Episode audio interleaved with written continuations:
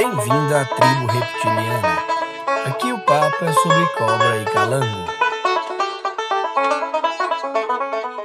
Fala galera, bem-vindos a mais um episódio da tribo reptiliana. Uh, hoje a gente vai começar com algumas notícias. Renatinho, vamos comentar uma notícia super legal. Tá rolando pelo mundo aí uma pandemia de coronavírus e surgiu um boato que tinha começado com cobra. O que, que você acha disso aí? Atualiza ah, então, a galera cara, pra gente. Primeiro, né, é... bom dia e desculpa a todo mundo pelo, pelo tempo sem podcast. Nosso incrível público de quatro pessoas. Cara, já são 20, já são 20. A gente tem que ter mais desculpa ainda. Não, é que, é que Cara, minha mãe tem, escuta tem, duas Tem mais 20 desempregados no mundo. É que minha, minha mãe escuta duas vezes. Aí, bom, enfim, mas é, acho que a gente devia comentar um pouco disso antes que aconteceu que o Jorge estava num processo realmente muito importante. E o Jorge é o cara que edita, né, os nossos podcasts de três horas. É. E, e aí complicou para ele, mas eu tô, tô tentando aprender a editar e para que isso não aconteça. Então, ou eu ou o Jorge, quando tiver nessas situações, a gente poder dar continuidade no trabalho. Eu, é. tinha, eu tinha pensado em fazer mais alguns daqueles curtinhos, né, de história de mutação, para a gente deixar meio que engatilhado, né, para quando não der para gravar poder soltar esse. Só que, velho, a repercussão foi zero. ninguém falou, ninguém, ninguém, comentou nada. Eu falei, ah, então, pô, besteira, né? Perda de tempo. Então é melhor hum. investir meu tempo em, em, editar os podcasts do que em fazer. Obrigado, Camila. Do que em fazer isso aí. Mas enfim. É, sobre o coronavírus, né, cara? Eu acho que não tem como. Pera, pera aí rapidinho. Sobre isso, que é o. Pera aí rapidinho, tá. antes de você falar do corona, deixa. Você falou que eu tava hum. muito ocupado, mas não falou o porquê, né? É... Ah, mas eu deixei para você, né, rapaz? então, é, eu já pedi desculpa para a galera aí, sei lá, acho que agregaria em conhecimento para o ser humano. E uhum. essa foi a ideia inicial, só que ao longo aí do, do trabalho eu acabei vendo que não fazia sentido eu fazer isso porque já estava provado uh, muito pelo pessoal da psicologia a importância desse trabalho de contato para tratar fobia uh, e essas coisas assim, sabe? Que é muito uhum. importante esse contato com animais vivos nesse tipo de tratamento. Se tem essa capacidade assim tão importante no tratamento de doença, uh, para pessoas que não têm fobia, quer dizer que tem um valor agregado alto também. Uhum. E aí acabou que eu, meu mestrado deu uma andada um pouquinho uh, nessa linha de interação mesmo com animais, com ferramentas de educação, mas eu comecei a olhar ferramentas de educação para conservação. E eu cruzei os dados da, do que a população percebe de educação ambiental com as ações de educação ambiental que ocorrem dentro dos aquários, dentro e fora né, de aquário zoológico. Uhum. Então a ideia foi um pouco ver o que, que a população percebe de educação ambiental nesses empreendimentos e relacionar o que, que esses empreendimentos fazem, uh, cruzar esses dados, o que está sendo feito com o que a população percebe. E aí, dia 26 de março, agora eu defendo, e depois a gente vai publicar um artigo para com, com esses dados, né, para poder uh, o pessoal ter ciência do que que do que, que foi feito durante o mestrado. Bacana demais. Bacana demais. Bora falar de Croba? Bora falar de Corona primeiro, né? É, o coronavírus, na verdade, que, que quando começou, né? O, quando a, notícia começou a pipocar aqui no Brasil, na verdade, eles falavam que é, o vírus tinha surgido nos mercados de, de comida, né? Da, de Wuhan lá. Várias fotos circulando, inclusive umas fotos falsas, enfim, algumas informações falsas mas é, enfim, o que tinha, o que, o que saiu a primeira vez que provavelmente estava relacionado a serpentes, né? Que era uma zoonose, ou seja, era um vírus que passava do animal para a pessoa e vice-versa. É, e, e, os primeiros contatos com, com, com, pessoas infectadas foi, na verdade, a exposição com serpentes, né? Mas isso já, já ficou provado que não tem nada a ver. Então, cobreiros e cobreiras do mundo inteiro, respirem aliviados. Nossos animais são muito mais limpos do que, que os cachorros e gatos que o povo tem por aí. Sim, e aí depois um outro animal associado é um bicho que eu morro de medo, né? Que é morcego. A galera falou. Você tem medo de morcego? Cara, véio. pra caralho, pra caralho. Morro de medo de morcego. Você não assistiu Me dá uma Batman, velho? Pra... Assistir com medo. Do Batman. Me dá uma naja pra cuidar, mas me dá um morcego num pote de vidro pra poder explicar sobre ele, saca? Uhum. Eu tenho esse, esse probleminha. E aí a sopa de morcego foi associada também ao, ao corona. E por, a última associação que a gente tem é pangolim. Que pangolim é um bicho muito louco. Quem nunca ouviu falar de pangolim, dá um pause nesse podcast, vai lá no Google. Mentira, dá um pause não.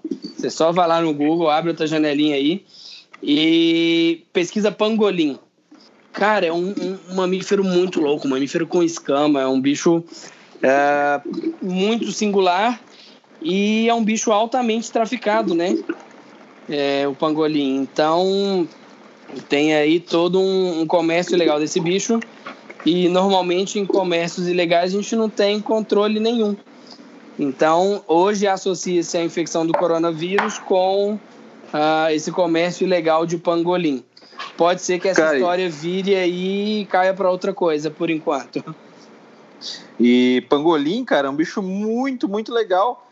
É... Eu tenho um amigo, né, que trabalha só com pangolim, uh, o Lin.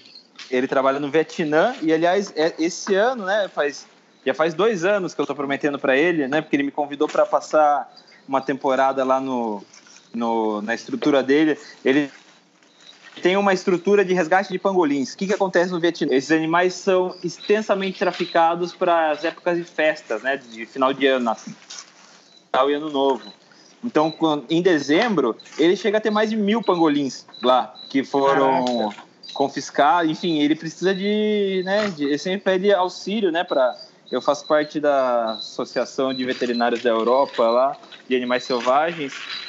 É, e ele sempre pede lá para os membros, né, quem tiver mão de obra para qualificado, porque pangolim é um bicho realmente totalmente diferente dos outros mamíferos, né? Para fazer uma comparação bem, cara, bem, bem horrível mesmo, né? Eles são mais ou menos tipo xenartra, tamanduá, tatu, são bichos que têm uma fisiologia, um metabolismo, enfim, são completamente diferentes dos outros mamíferos. Então ele, ele tem um, muito bicho e muita pouca gente qualificada ou com experiência para mexer com isso. Eu, eu tenho bastante experiência com tamanduás, né? Tamanduás e tatus, que era o, Sim, o, o foco, foco de, lá de Roatipa. É, do zoológico que trabalhava, era os bichos preferidos da minha diretora. É, então ele sempre convida, e esse ano eu, tava, eu e a Larissa a gente já tinha programado, né? A gente ia para lá no final do ano para trabalhar os pangolins, mas agora com, com esse probleminha aí que tá tendo, acho que, que vai é. complicar. E tanto que quando esse final de ano que a gente estava em. que eu e a Larissa tivemos algumas, algumas reuniões em zoológico, uns encontros, a gente foi no zoológico Leipzig, para quem não conhece, é um dos melhores zoológicos, se não o melhor zoológico da Alemanha. E a gente estava lá com, com, o curador geral, que é o Ariel Jenkins. E o nosso papo principal era sobre anfíbios, né? Mas aí ele falou. É, ele fez questão de mostrar os pangolins chineses dele da, da quarentena. Ele falou que ninguém, nenhum, nenhum profissional zoológico ia em Leipzig e não ia ver o pangolim. E ele mostrou o pangolim pra gente e tal. Por mais horrível que possa parecer isso, ele mostrou o pangolim pra gente. eu ia fazer esse comentário, já achei melhor não, mas já Cara, é, é, é, um bicho bem, bem diferente mesmo. O jeitão de se mexer, o jeito de, de aquela cauda prensa, lembra muito um tamanduá mirim, sabe? Uhum. É, Por outro legal, lado, é um dinossauro cheio de escama, o bicho. É, cara, é um bicho muito legal. E muito interessante, e com papel ecológico também. Cara, é, é uma coisa. Alô? Oi, tô escutando. Ah, que o hum? Grilo ficou quieto, até o Grilo queria escutar. De... e aí, um zoológico que eu não posso dizer qual ainda, mas já me pediu uma consultoria em relação a pangolins, então brasileiros provavelmente em breve vocês vão ter pangolins também para visitar e conhecer melhor esses bichos. Show, hein? Ah, esse zoológico eu acho que eu sei qual é, mas eu vou manter em sigilo. Ah, sim, pro, provavelmente todo mundo sabe. mas, enfim, eu não posso falar. É, tá, você não pode falar, talvez a gente possa. Zoeira. Não, é, né? eu nem, eles não me pagaram ainda a consultoria, deixa a gente pagar. Não, exatamente, depois a gente dá o um spoiler, né? É. Não adianta fazer. Ai, ai. Então, beleza. Assunto coronavírus, uh, mais ou menos esclarecido. Uma dica para a galera aí: é, evitem aglomerações, né? Pós anúncio da ONU que é pandemia, o mundo todo está evitando aglomerações de pessoas para evitar a transmissão aí do, do vírus e tentar reter, conter essa, essa pandemia aí. Uh, que mais de dica? Higiene básica, né, galera? Higiene básica, né?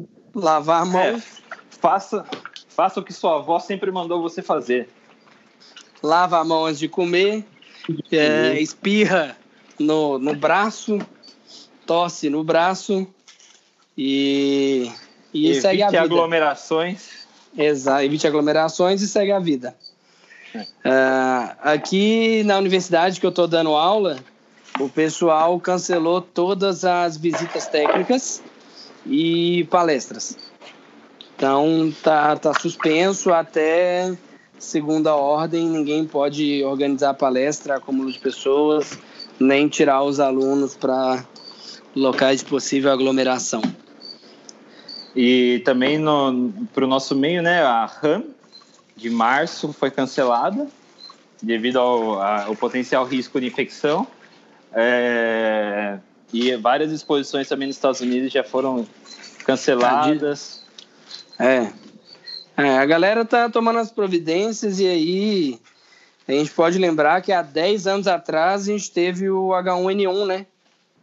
E hum. também foi, foi controlado, talvez com, com menos com menos não sei se menos mídia em cima ou menos ações que a gente fez, mas o H1N1 foi controlado lá 10 anos atrás e o corona também vai ser e, e segue a vida da, do ser humano na face da Terra até a gente cara, acabar com é... todos os recursos do planeta. É preocupante, né, cara? Porque eu, eu fazia faculdade na H1N1 e então, eu tava por dentro, né? Porque no meio, lá no meio era muito importante. É, é isso tá, tá bem esclarecido para os alunos, cara. E mano, não foi assim uma comparação do que tá sendo isso agora. Então eu acho que, pô, no começo eu achei que era muita mídia mesmo, mas agora realmente eu confesso que fico preocupadão, cara. É muita coisa acontecendo. É. E com isso, com todas essas coisas acontecendo, a gente tem também coisas acontecendo nos nossos criadouros. Chegou o temporada de frio, né? Pelo menos aqui já chegou a temporada de frio. Pra você, velho, porque aqui tá. Tô, é, aqui tá tô na frente, inferno, né? Tô na frente do oh. termômetro do, do viveiro aqui, tá 29 graus, velho.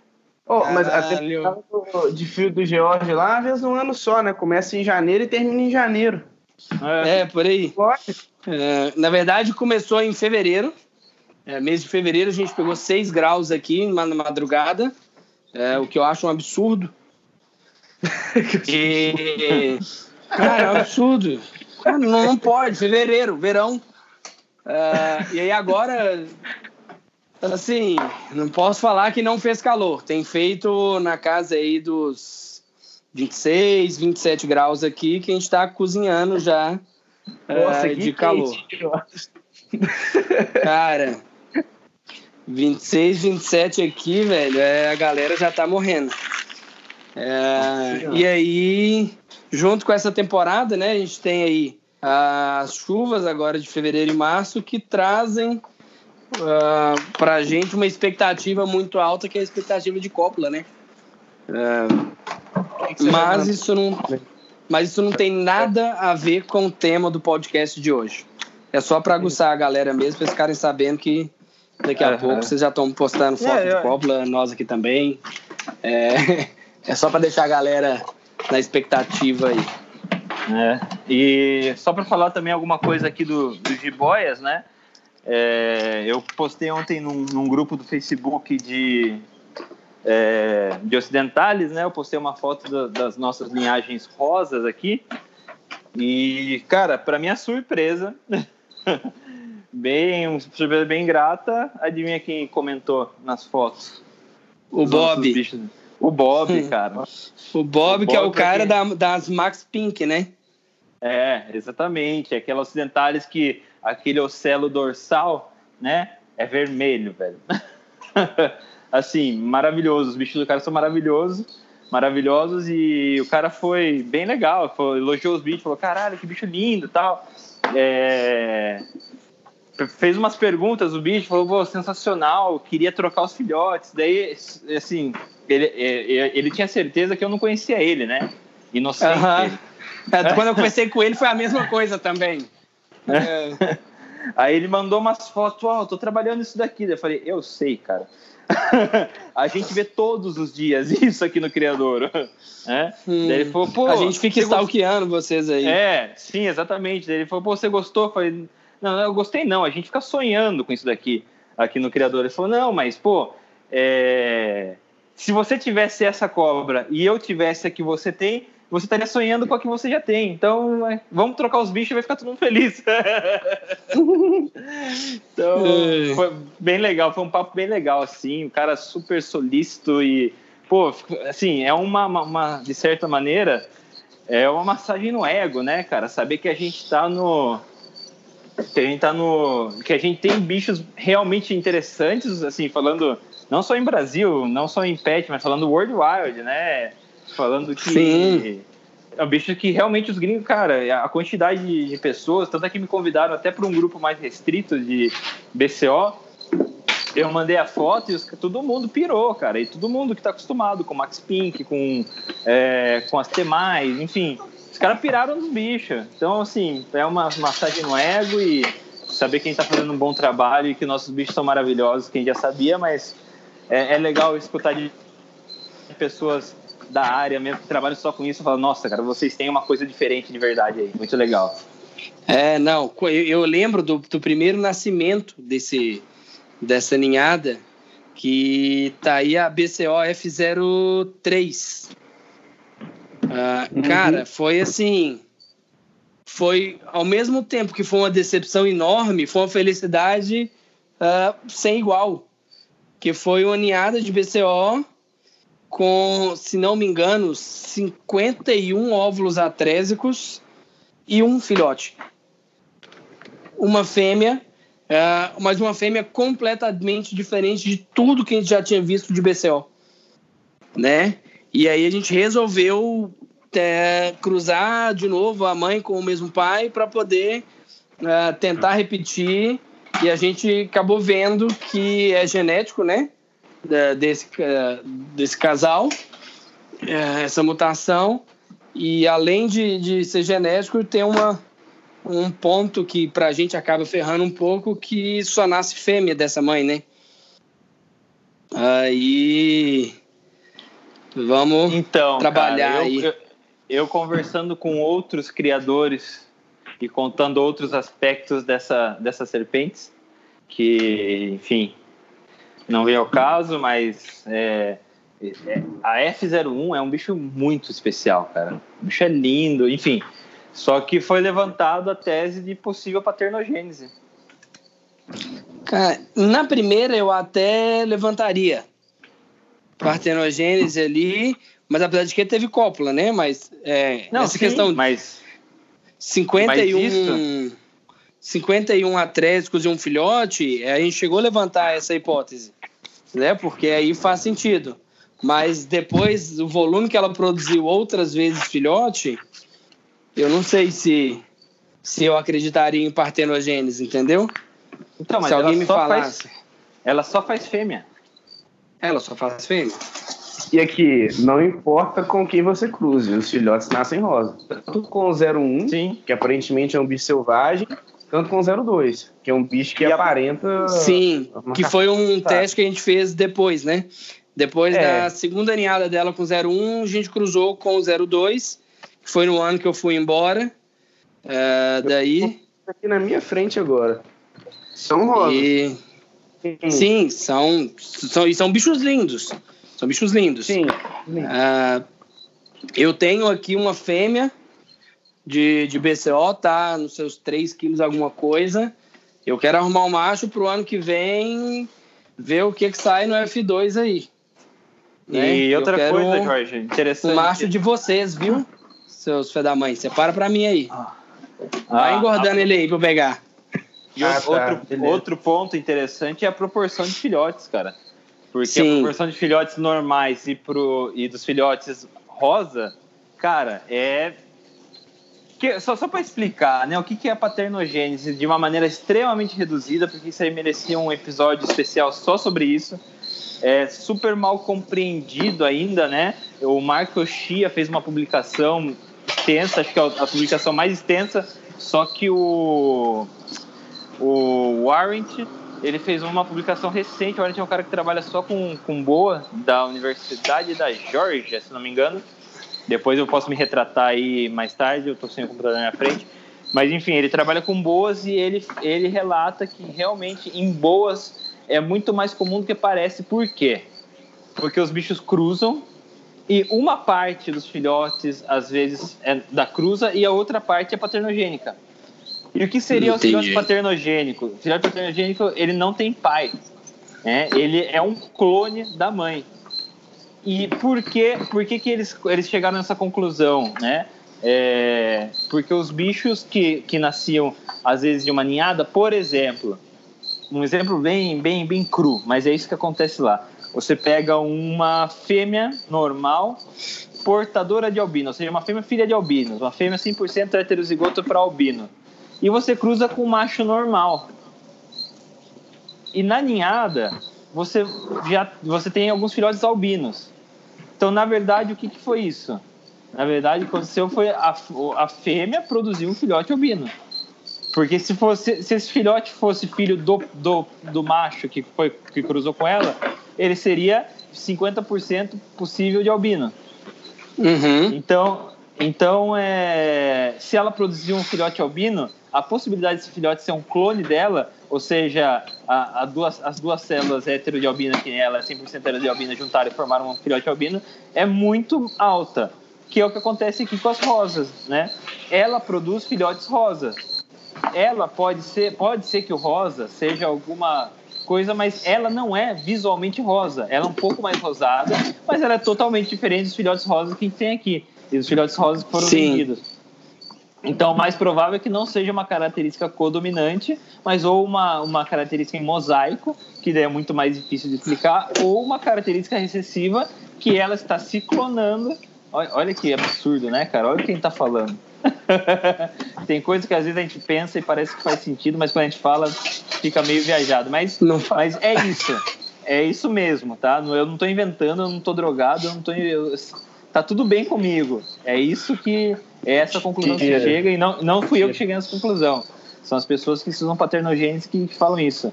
É, então, é, é um indicativo forte. Porém, é, também é provável que o, o nosso grupo de animais adultos tiveram a mesma origem, né? Então é provável que todos sejam hétero de, dessa mutação também e, e manifestaram na, na cria. Também é provável. Mas não dá para Uhum. descartar 100% uma paternogênese nesse caso. O engraçado é que o Warren fala que é, a, a, a mortalidade é alta. As, as, as ninhadas são ruins, no, no, no geral, assim.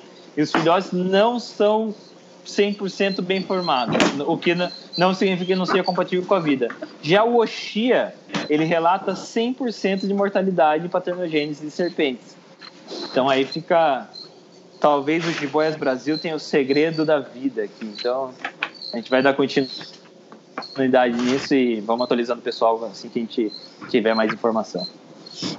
Claro. Hoje, um cara bacana para falar um pouquinho sobre isso é o Patrick, cara, que fez o mestrado, o doutorado aqui com, com os dados do Fez o, o, mestrado com os dados de boys. O mestrado é. do Patrick deu uma publicação muito foda. Uh, pois é. é um, a gente publicou na Plus One, uma revista A1. Uhum. Inclusive, pesou bastante oh. na minha entrada no mestrado esse, esse artigo. E oh, foi um, um, trabalho muito legal, o trabalho do Patrick. A gente pode chamá-lo. Podemos sim. Tenho, tenho um contato com o Patrick e a gente pode convidar ele para participar. aqui. Mas do que, que foi o trabalho dele? Vocês não falaram? Pô? Ah, o trabalho dele, o que eu participei, foi ele levantou o cariótipo dos boídeos brasileiros. Pô, show, hein? É, na verdade, sim, botou BCO também lá no meio, levantou cara de boídeo, de boídeo, tinha características e uma coisa legal foi que nesse levantamento de cariótipo ele achou o cromossomo XY em alguma das espécies, o que normalmente em boídeo é descartado, né? É ZW. E aí deu um, um, um dado bem legal assim no trabalho. Show. Show? Então vamos para o tema pouco polêmico do podcast de hoje. Depois dessa breve introdução que o Fernando deve estar tá louco que não começou o tema ainda. Não, calma aí, calma aí, que eu, eu, tenho mais uma coisinha para falar que, que talvez sirva de, de link pro. Tudo bem? Posso falar? Tudo bem, pode falar. Vai. É, a, a comunidade né, herpetocultora é, no, na última semana perdeu uma, uma figura bem importante, né? É, o Force Fanning, né? Ele, ele já lutava algum tempo por, com câncer. Ele acabou morrendo, né? E a, e a repercussão bateu em, em todas as camadas da comunidade cobreira mundial, né? Ele ele ele estava ele tava lutando contra um câncer, né? E ele tinha uma esposa, a filhinha dele tinha um ano, né? Inclusive tem um founding raising para a família, né? Que foi aberto no, na internet. Se quem quiser doar um dinheiro lá é, procura Force Fanning uh, Founding e ele era, ele era um tipo daqueles caras que extremamente raros no nosso meio, que nunca ninguém fala mal, sabe? Ele, Entendi. ele tinha um, ele era, ele era extremamente bem engajado. Ô, Nicolas, seu é. viado, fecha esse áudio aí. Pera aí. O Nicolas tá escutando o YouTube enquanto grava? Porra, é, velho. Não, ele tá. É, tá merda. Volta aí, Renatinho. Total falta de respeito com, com o Force Fanning. Enfim.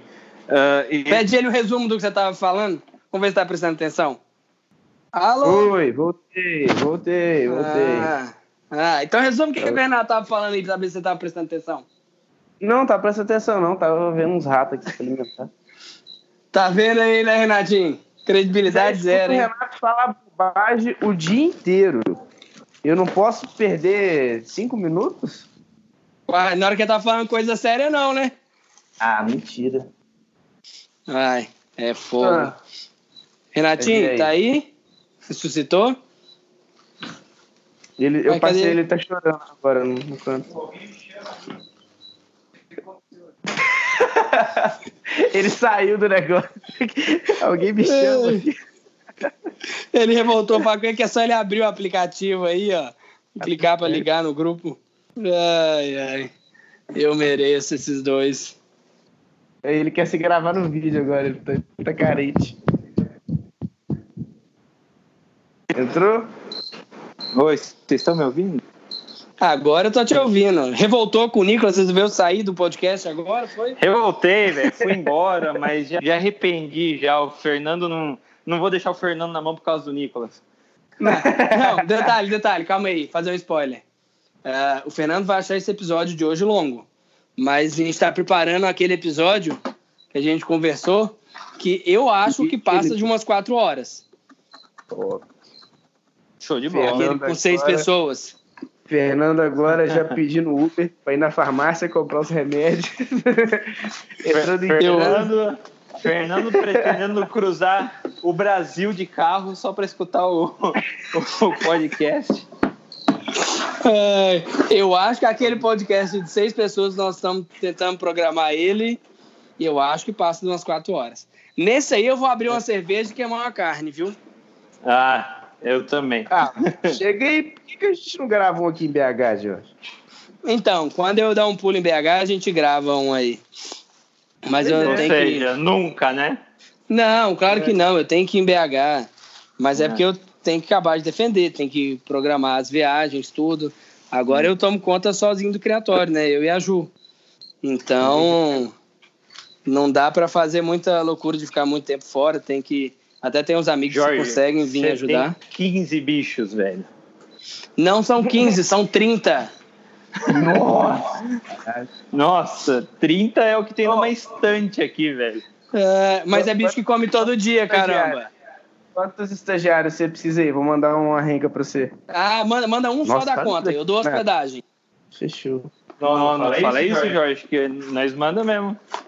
Não, eu dou hospedagem, tem aqui, que em casa cabe. Eu vou A mandar casa o que a gente tem de gigante, melhor pra você. O Renato, Nossa. tá? Que é Ah, atualmente não, aí beleza. o, Aí, beleza, o, aí fica meio com medo. Brasil. O Jiboias Brasil conta hoje com uma, uma equipe de 438 né? Funcionários, né? É. Não, É, estagiários, né? Estagiários, Não. estagiários de uma empresa do porte do Jiboias Brasil é mais ou menos 30% do, do número dos colaboradores pagos, né? Então, é mais ou menos por aí. Faça as contas, Não. ouvinte. Cara, eu vou te contar. Vocês têm mamata pra caramba. Na minha época não tinha isso de estagiário, não. Vou te dar esculacho aqui. Não vem falar isso, não. Vocês têm mamata pra do estado, não, que a gente vai caralho. brigar. Porque. Quieto Eu peguei. Eu peguei uma época com estagiário, lá no comecinho, mas vocês não sabem o que é trabalhar com a equipe que eu trabalhei, hein? Ai, ai. Pra falar de substrato. O que, velho? Você trabalhava com o Fred, mano. O Fred, Ô, o Fred solta ele aqui com, com um rolo de jornal na mão, ele dá maneira do criatório inteiro em uma hora. Aí é fácil trabalhar. Ai, ai, não, eu não posso reclamar, não. A minha equipe, apesar das, dos problemas que a gente teve aí, são problemas de trabalho que toda empresa tem. A gente trabalha de maneira diferente, cada um de um jeito, mas era uma equipe que era show. A gente sempre andou. Tanto é que nós produzimos muita coisa aí, né? Inclusive as BCO Rosa, produção minha. Não vem ganhar meu crédito, não, viu, Renato? Não, já era, já falei pra todo mundo que eu que inventei. Não, sai fora, é minha, produção minha, nem vem. Não, eu, eu já falei pra todo mundo que eu que fui pro mato, eu que fui pra Argentina escolher os bichos rosa, já inventei maior Hum. história já. Renato, Hum. todo mundo acreditou que você foi pro mato buscar os bichos, tá? Ai, ai. Jorge, eu tenho medo de Ge- mato, é cara. tipo o George falando assim, cara, fui ali no Monte Everest, subi em três horas, já voltei. Todo mundo bota fé. Cara, eu Ai, mato, ai. Nossa senhora. Enfim. Hum. Enfim, vamos para o tema de hoje? Não, deixa É. eu terminar de falar do cara, velho. Pô, o Então cara termina. morreu, Vamos, vamos ter respeito pelo cara. ô. Não, e assim, o Force o cara nem é igual vocês, que é. ninguém consegue falar mal. De nós sempre tem alguém para falar mal. Não, é, no nosso meio, cara, um- uma pessoa que ninguém fala mal é uma pessoa muito, muito especial, cara. Isso não dá pra. Não dá pra negar. O, o Force Penny era assim, aquele cara que todo mundo gostava de estar perto, e não é porque ele morreu, né? É, porque todo mundo que morre vira santo, né? Ah, mas se, se vocês procurarem aí em todos, todos os youtubers de répteis famosos, é, desde o Brian, ah, desde o, o Cusco, ah, o Dave Hoffman, o. O Palumpa, eu acho que você falou dele também. Thiago Lima, Hã? o Thiago Lima. Ah, pô. Pô, Pô, sacanagem, Jorge. Tô falando dos gringos, dos gringos. ah, beleza. Achei que era só os famosos, todos os famosos davam. Não, não, dos gringos, só dos gringos. Tá, É, enfim, tem entrevista desse cara em todos os, os canais. Uh, e ele é. Ele, o, ele, ele gostava muito de abrônia, né? Apesar de ser um, um, bicho que eu acho extremamente supervalorizado no nosso hobby. A brônia, é aquele lagartinho filipino lá de frio. Esse é filipino, na verdade. Mas eu acho um puta bicho sem graça, que tem os negros que são doentes no bicho. Uh, enfim, ele também tinha. Ele, tinha, ele, ele contribuía para vários projetos de conservação. E a bandeira dele no, no hobby, na verdade, era uma coisa que, que a gente discute muito aqui, né? Enfim, eu, eu queria que, que realmente quem, quem gosta do, do nosso meio tirasse um, um momento aí para procurar uns vídeos no YouTube, ver a coleção dele. A coleção dele era incrível, ele tinha Croc Monitor, Boelens, ele tinha tudo de raro, né? Resumindo. E era um cara muito bacana, mas a, a, a bandeira que ele, que ele alçava era um mundo, no, nosso mundo, né? Nosso, nosso meio nosso, do, do hobby, em que ter a, a última mutação já não fosse tão importante como ter um animal no ambiente perfeito, né? É, que ele faz muito paralelo, que a gente já usou essa comparação aqui no nosso podcast, sobre o, o pessoal de aquários e o pessoal de répteis, né? Que o pessoal de répteis gasta mil dólares em uma cobra e 30 dólares no, na estrutura para manter ela. E o pessoal de peixes gasta 30 dólares no peixe e mil dólares na estrutura para manter o peixe. É, e, ele, ele pregava por isso, né? Pelo bem-estar e pelo por realmente querer oferecer o melhor para os nossos animais e isso virar uma prioridade ao invés de ser quem tem a última mutação, quem tem o bicho mais caro, quem tem o bicho mais raro, enfim. É, e, e acho que pode servir de, quem, quem tá fazendo bagunça? Não fui eu, é o Nicolas. Caralho, Nicolas. Isso é difícil, o, né, cara? O meu biotério tá inteiro ainda aqui. Eu digo. Vamos falar logo de substrato? Vou, nós vamos dar uma advertência Olá. no Nicolas, hein, na próxima, hein? Vai ganhar cartão amarelo. É. Não, ele, ele nem que? sabe do quem tá falando, quem tá falando mal dele, e ele já chega e fala, vamos parar com isso. Olha só. Cara, deixa eu só fazer um adendo antes de começar. Antes de começar a gravar do tema, que nós vamos uma hora começar. Eu comprei uma ração nova de rato e ela tem cheiro de baunilha. Vai tá comer tá... a ração, velho. Cara. Na hora que eu abri o pacote, eu pensei. Do lado do pacotão, assim, mascando o negócio. E ver todas as receitas. É. É. Na hora que eu abri o pacote, eu pensei, viu, Renato? Você considerou? Considerei. Considerei mesmo. Sim, cara, mas. Oh, maravilha do mundo moderno, o cheiro, velho. Tem cheiro de baunilha. Você abre o balde assim, ó. Respira fundo, é aquele cheirão de baunilha. Mas que ração Sabe? que é essa? Cadê o pacote dela? Tá lá fora. É uma ração para zoológico de reprodução de rato. Nossa senhora, velho. Quanto você pagou? De que marca, mano? Que marca? Zoofeed, que chama a marca. Mas ah, essa empresa é alemã, não é? Acho que sim. Mas por que, que você está comprando comida alemã para os seus ratos, Jorge? Porque é mais barato. Sério? Mais barato quanto? Mais barato eu tô pagando no saco de 20 quilos, 90 reais. É, tá da hora. Tem que ver como vai ser o, o resultado aí, né? É, tem que ver. Porque nessas ratões de rato somente cismado. Curto muito não. Ah, cara, eu, eu usava labina. Mas pois é, eu, eu para eu comprar labina, eu pago mais caro do que isso e tenho que andar duas horas de carro para buscar. E para eu pegar essa Zolfeed é no caminho de casa e eu pego outras coisas também nessa distribuidora que importa coisas da Alemanha. Que agora está o link para o tema de hoje. Que eu pego lá substrato.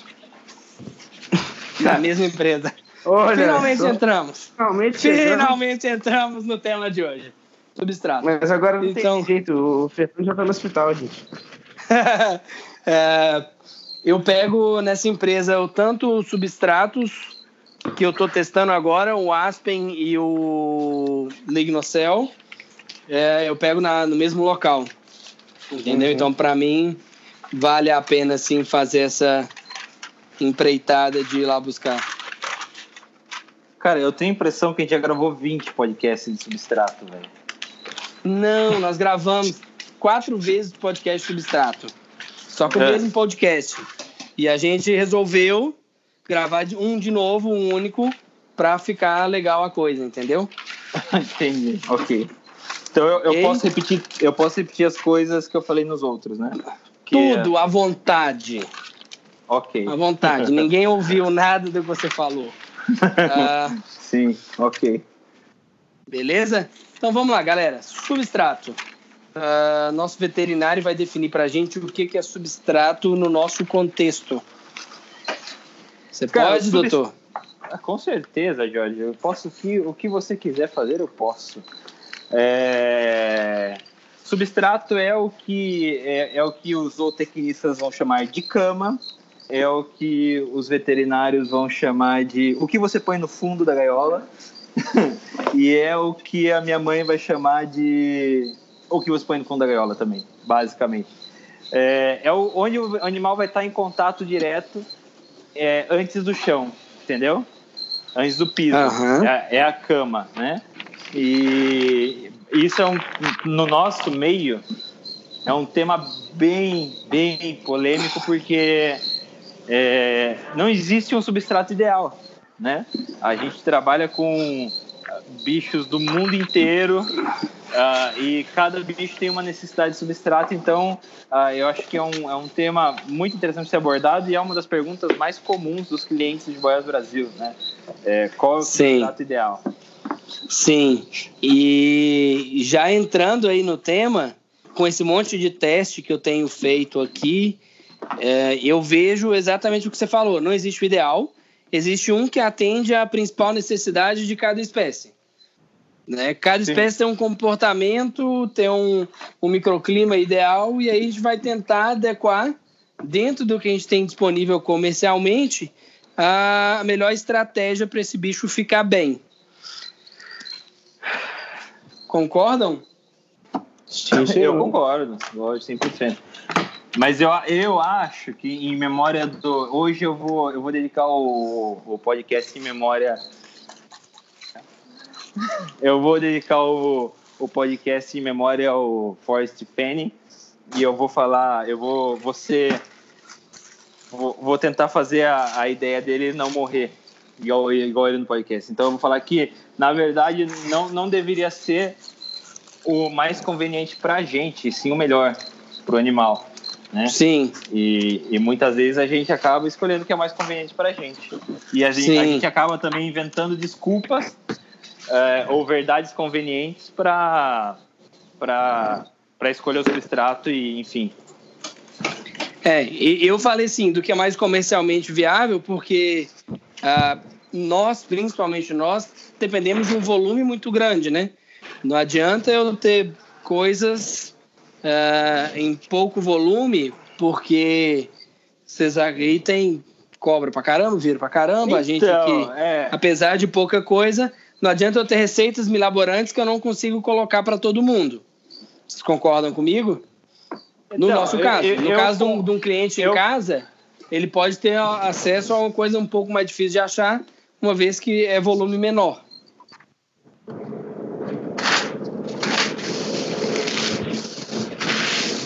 Manda lá, Renatinho. Então, cara, eu acho que, por exemplo, falar de. Ué. É, tá, a gente vai falar de um monte de substrato e.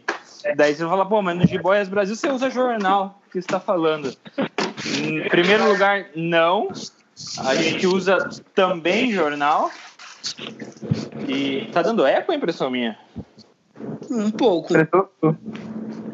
Ah, enfim, a gente usa jornal, mas não só jornal, né? É, a gente está usando também fibra de coco para alguns animais. É, a gente vive num mundo que o jornal está se extinguindo. Cada vez é mais difícil a gente conseguir jornal na quantidade que a gente usa aqui.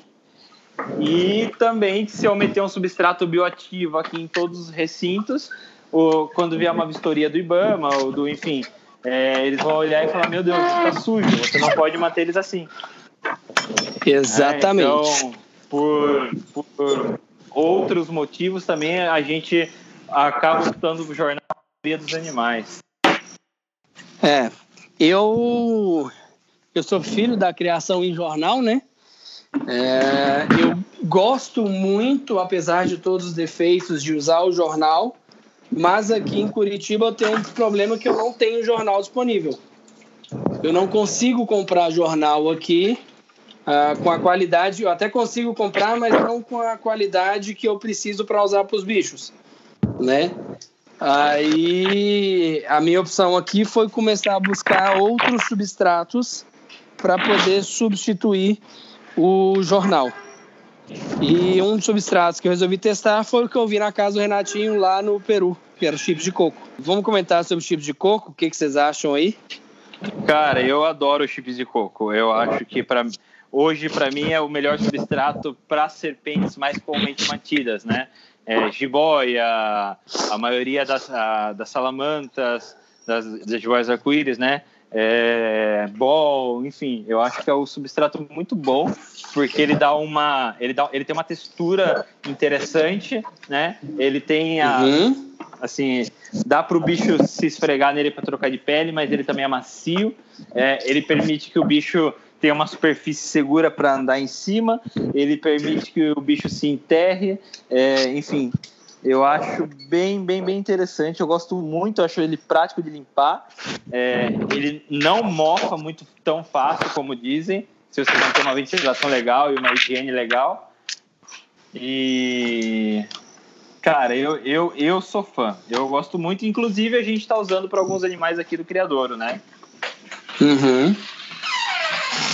E, Nicolas, sua opinião sobre chips de coco? Cara, eu tenho gostado também principalmente aqui no, no Jiboias. Só um adendo que o Renato falou. É, eu prefiro chips para animal um pouco maior. Para bichos menores eu continuo com a fibra. Tá. É, vou dar a minha, minha experiência aqui. Entendeu? São, são, são subprodutos do coco. Viu? Isso, pode isso. De, de, fibra de coco. Fala, Fredão. Pode coco moído, o coco moído o, a fibra são só as fibras rasgadas e chips de coco são aqueles pedaços mesmos. É, granulometria bem mais alta. Por isso a preferência para animais adultos, animais grandes. Sim. É, uma das coisas né, que a gente. Assim, eu sempre discuto muito com, com os meninos aí uh, essas estratégias. Eu converso muito com o Thiago também. E quando eu comecei a usar o chip de coquinho, eu liguei Thiago, Thiago, cara, tô precisando testar substrato, o que, que você acha? Ele, ah, nunca tive muita experiência com esse tipo de substrato assim em larga escala. E aí vai me contando sua experiência. E comecei a trocar ideia com o Renato, tal. o Renato falou que sempre usou, que gosta muito. E eu comecei a usar aqui. Eu já tinha usado em casa ah, para os bichos quando eu recebi a Wanda e o Maradona que são hum. BCO M01 e BCO F02, né? Aí. E eu usei fibra na época e não gostei de usar fibra. Porque era, para mim era difícil de limpar, pelo menos a fibra que eu tinha, eu puxava um pouco, saía praticamente tudo. Ô Renato, bora meu filho. Tô conversando aqui, peraí. É, ele tá no mudo, então deixa eu seguir. Na hora que ele voltar, ele, ele põe aí. Ele é... Então, eu tinha uma experiência anterior de usar substrato, que foi quando eu recebi a Wanda e o Maradona, que são a BCO F02 e o M01, aí dos boys. E eu usei uhum. fibra de coco e não gostei muito da fibra que eu usei, que era muito agregada, era difícil limpar e não, não gostei na época. Oi? Explique isso aí um pouco melhor, eu não entendi. Por que, que era ruim? Por que você é, porque, curtiu? Cara, essa fibra, ela era muito, muito, muito seca. É, uhum. E na época, isso foi 10 anos atrás, eu não tinha uhum. tido a ideia de fazer o que a galera faz hoje, que é submergir para absorver o tanto que tem que absorver e depois largar. Eu borrifava uhum. assim para manter a umidade. É... Mas na hora de limpar, ela era muito agregada. Era tipo aquelas fibras de floricultura, sabe? Ah, De- tá, tá. Você tira de Entendeu? Então, bolos, assim, né? Isso, exatamente. Então, e não, não saía, não, não absorvia legal, a urina passava assim pela fibra. E, e aí eu não, não gostei na época. É, aí hoje é, eu testei, eu, eu uso aqui a pó de coco, no viveiro de TU. É, Uhum. esse pó de Você coco. molha né? É, molho, molho. Eu faço tudo igual a galera lá fora faz, igual o Cocoblock é, manda. Cocoblock, para quem não, não conhece, é da Freedom Breeder, que eles são um dos grandes produtores de, de viveiros e hacks dos Estados Unidos. E eles têm o Cocoblock, que é um substrato de coco. Ah, deles é um chip de coco e eles têm uma recomendação de como umedecer, o tempo correto, usar água morna tal, para fazer. Ah, e aí eu comecei a usar o pó de coco, dei uma umedecida nele e tal, para fazer uma. não ficar aquele pó né, em cima. E foi bem legal, gostei. Ah, usei também chips de coco, e mesmo esquema, umedece na quantidade correta ali, põe para os bichos e vai. Ah, e a fibra eu não testei. Eu acho que talvez a fibra que você está usando aí, Nicolas, seria um, um chip de coco com uma granulometria bem pequena, não é? Exatamente, é isso mesmo. Na verdade, não é nem a fibra É. do coco, né? É isso que você falou, é o Isso. chip com uma granu- uma granulometria menor.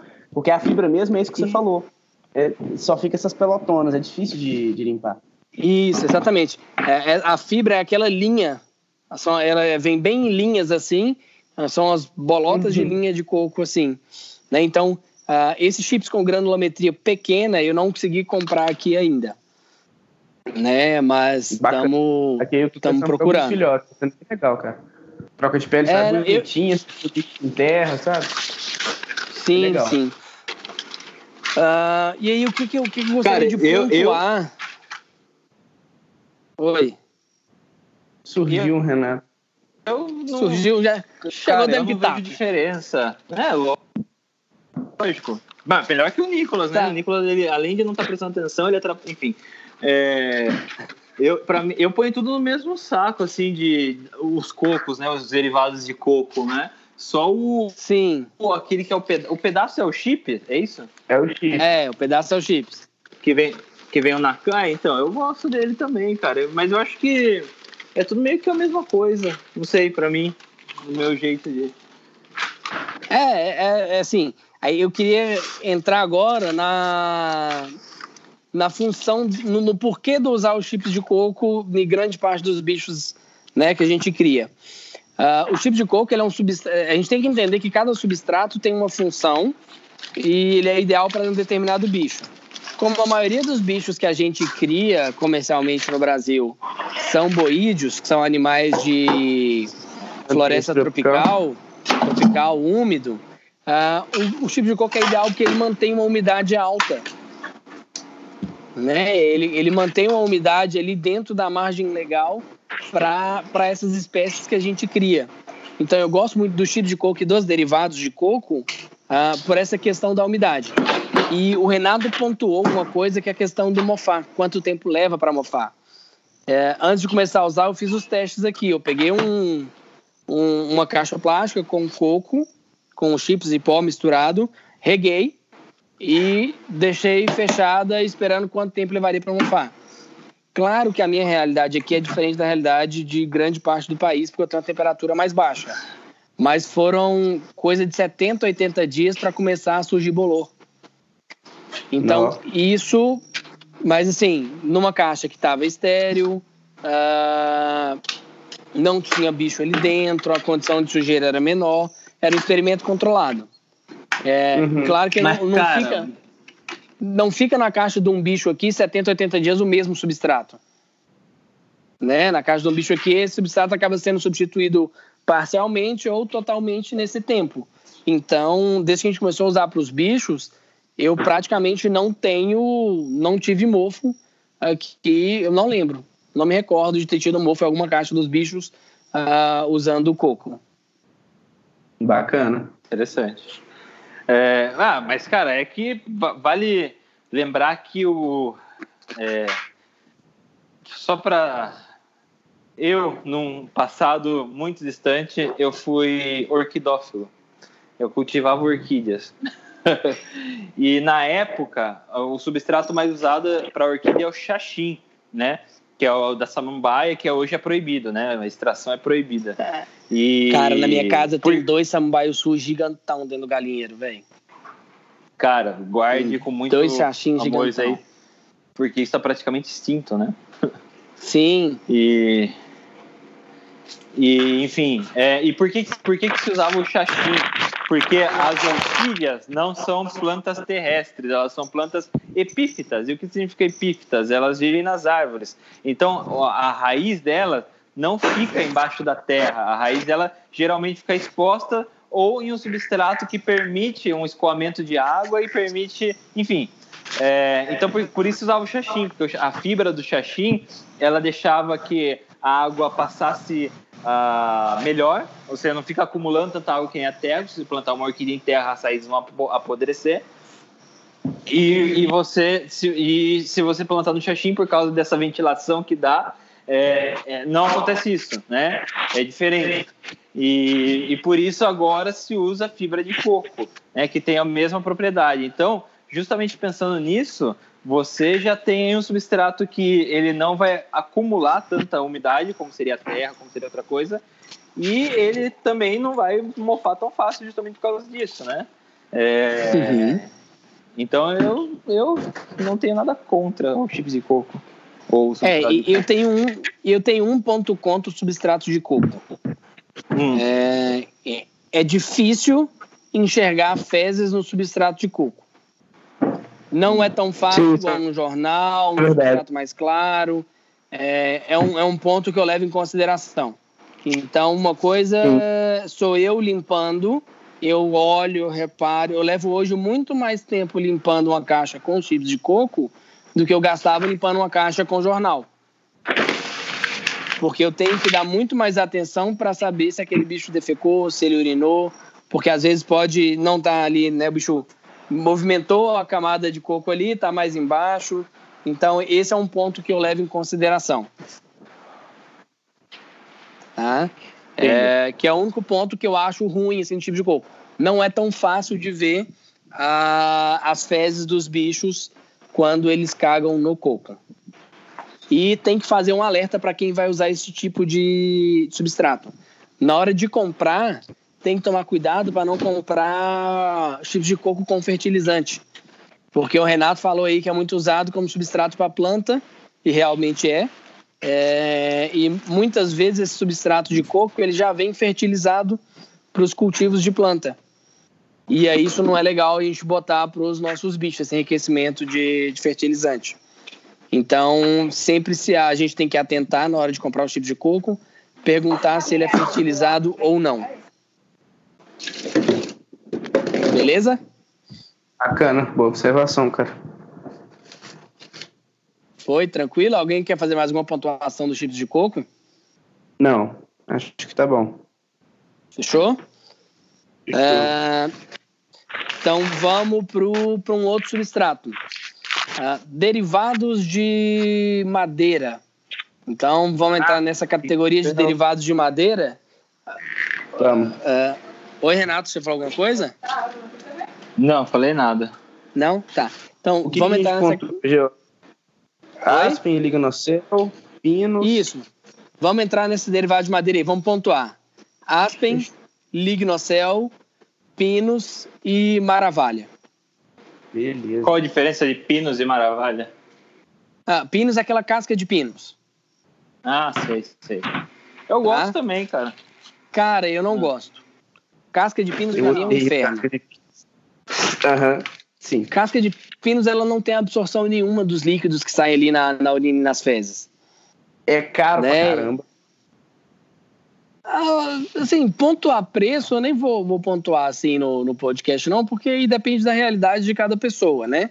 Mas assim, Sim. Uh, o que, que, eu vejo? Muito caro. Uh, casca de pinos eu não gosto de usar porque ela não absorve nenhum líquido da, das excretas dos animais. Então, o bicho urinou, uh, a parte sólida ali da urina, né, os cristais de, de ácido úrico vão ficar em cima da casca de pinos e o resto vai diluir no, no piso do terrário e vai secar ali. Tá? Uh, isso eu acho péssimo da casca de pinos.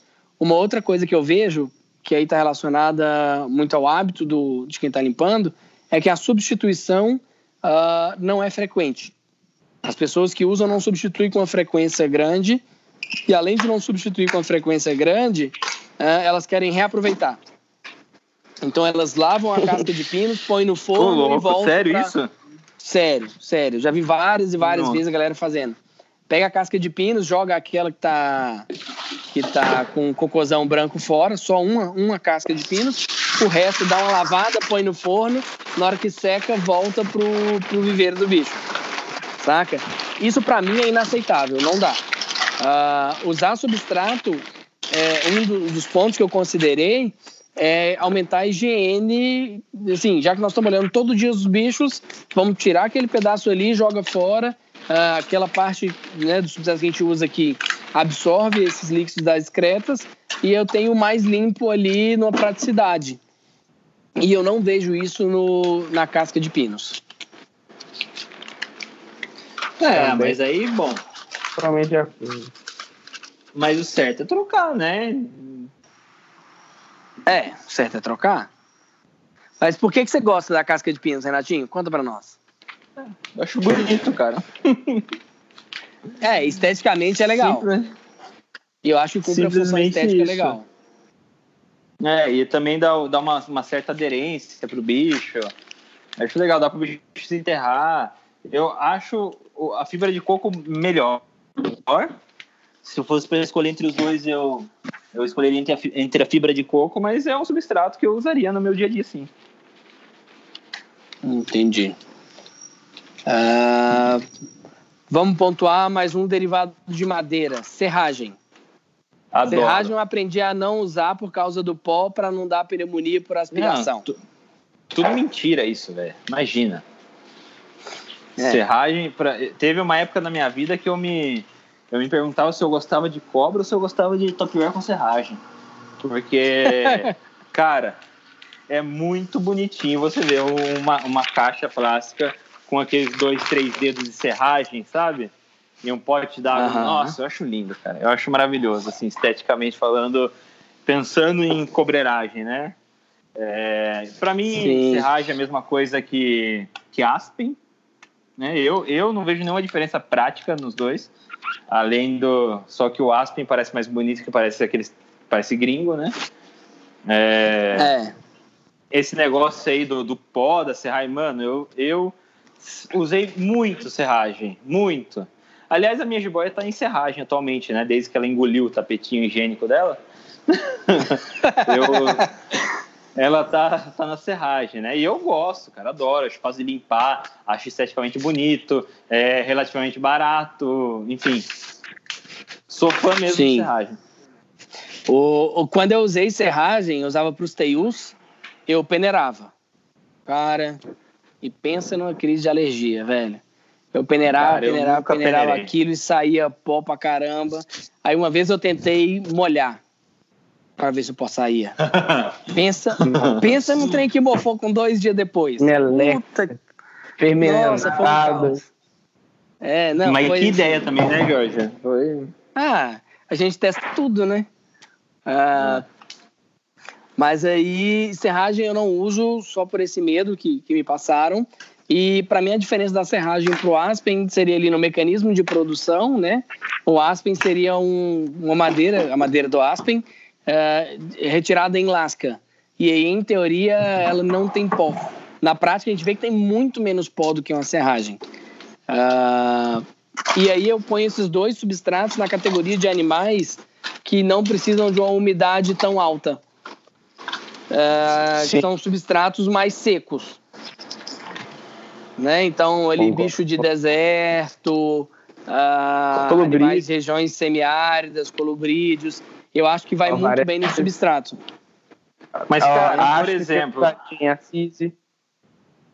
Oi? Tá, mas é que. Usaria CISI ah. também. Eu usaria a CISI em crassos. Tá, mas eu, eu, acho que isso é isso já é muito relativo, porque cada um tem uma realidade. Por exemplo, eu acho que grande parte de eu gostar de serragem é minha memória afetiva nos tempos Sim. zoológicos de, de Sorocaba, é, onde eu tinha um contato direto lá, e na época o zoológico de Sorocaba era o Sérgio Rangel, né, que para mim é, foi a, graças ao Sérgio Rangel conversar com meus pais. Hoje eu trabalho com serpentes, né? É, quer dizer, não sei se foi graças a isso, porque talvez alguma outra coisa, mas enfim, para mim foi importante. E na época o Zoológico Sorocaba era a melhor coleção de répteis do Brasil, de longe, assim, sem comparação, nada chegando perto.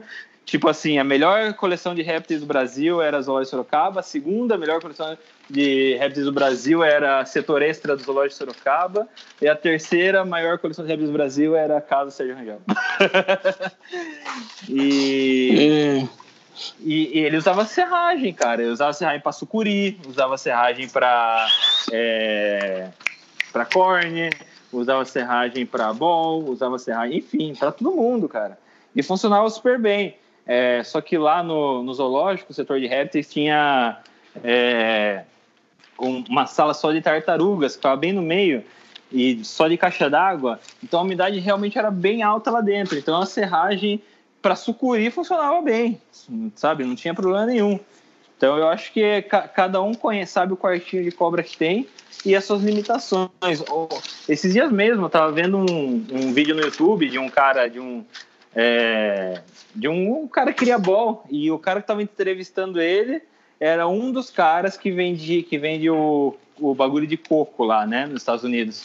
E uhum. é, e o cara usava Aspen, né? O, o esse cara que estava sendo entrevistado, e daí o cara falou: é porque você não usa coco, umidade, bol. O cara falou: não, aqui eu tenho problema para tirar a umidade. Daí ele mostrou os desumidificadores que ele tem lá no quartinho dele. E então ele falou que a, a umidade não influencia o meu, o, o, as cobras para trocar de pele, é, não, não influencia nos problemas respiratórios. Então ele usava o a Aspen, porque se ele usasse coco ia virar um pântano a caixa, né?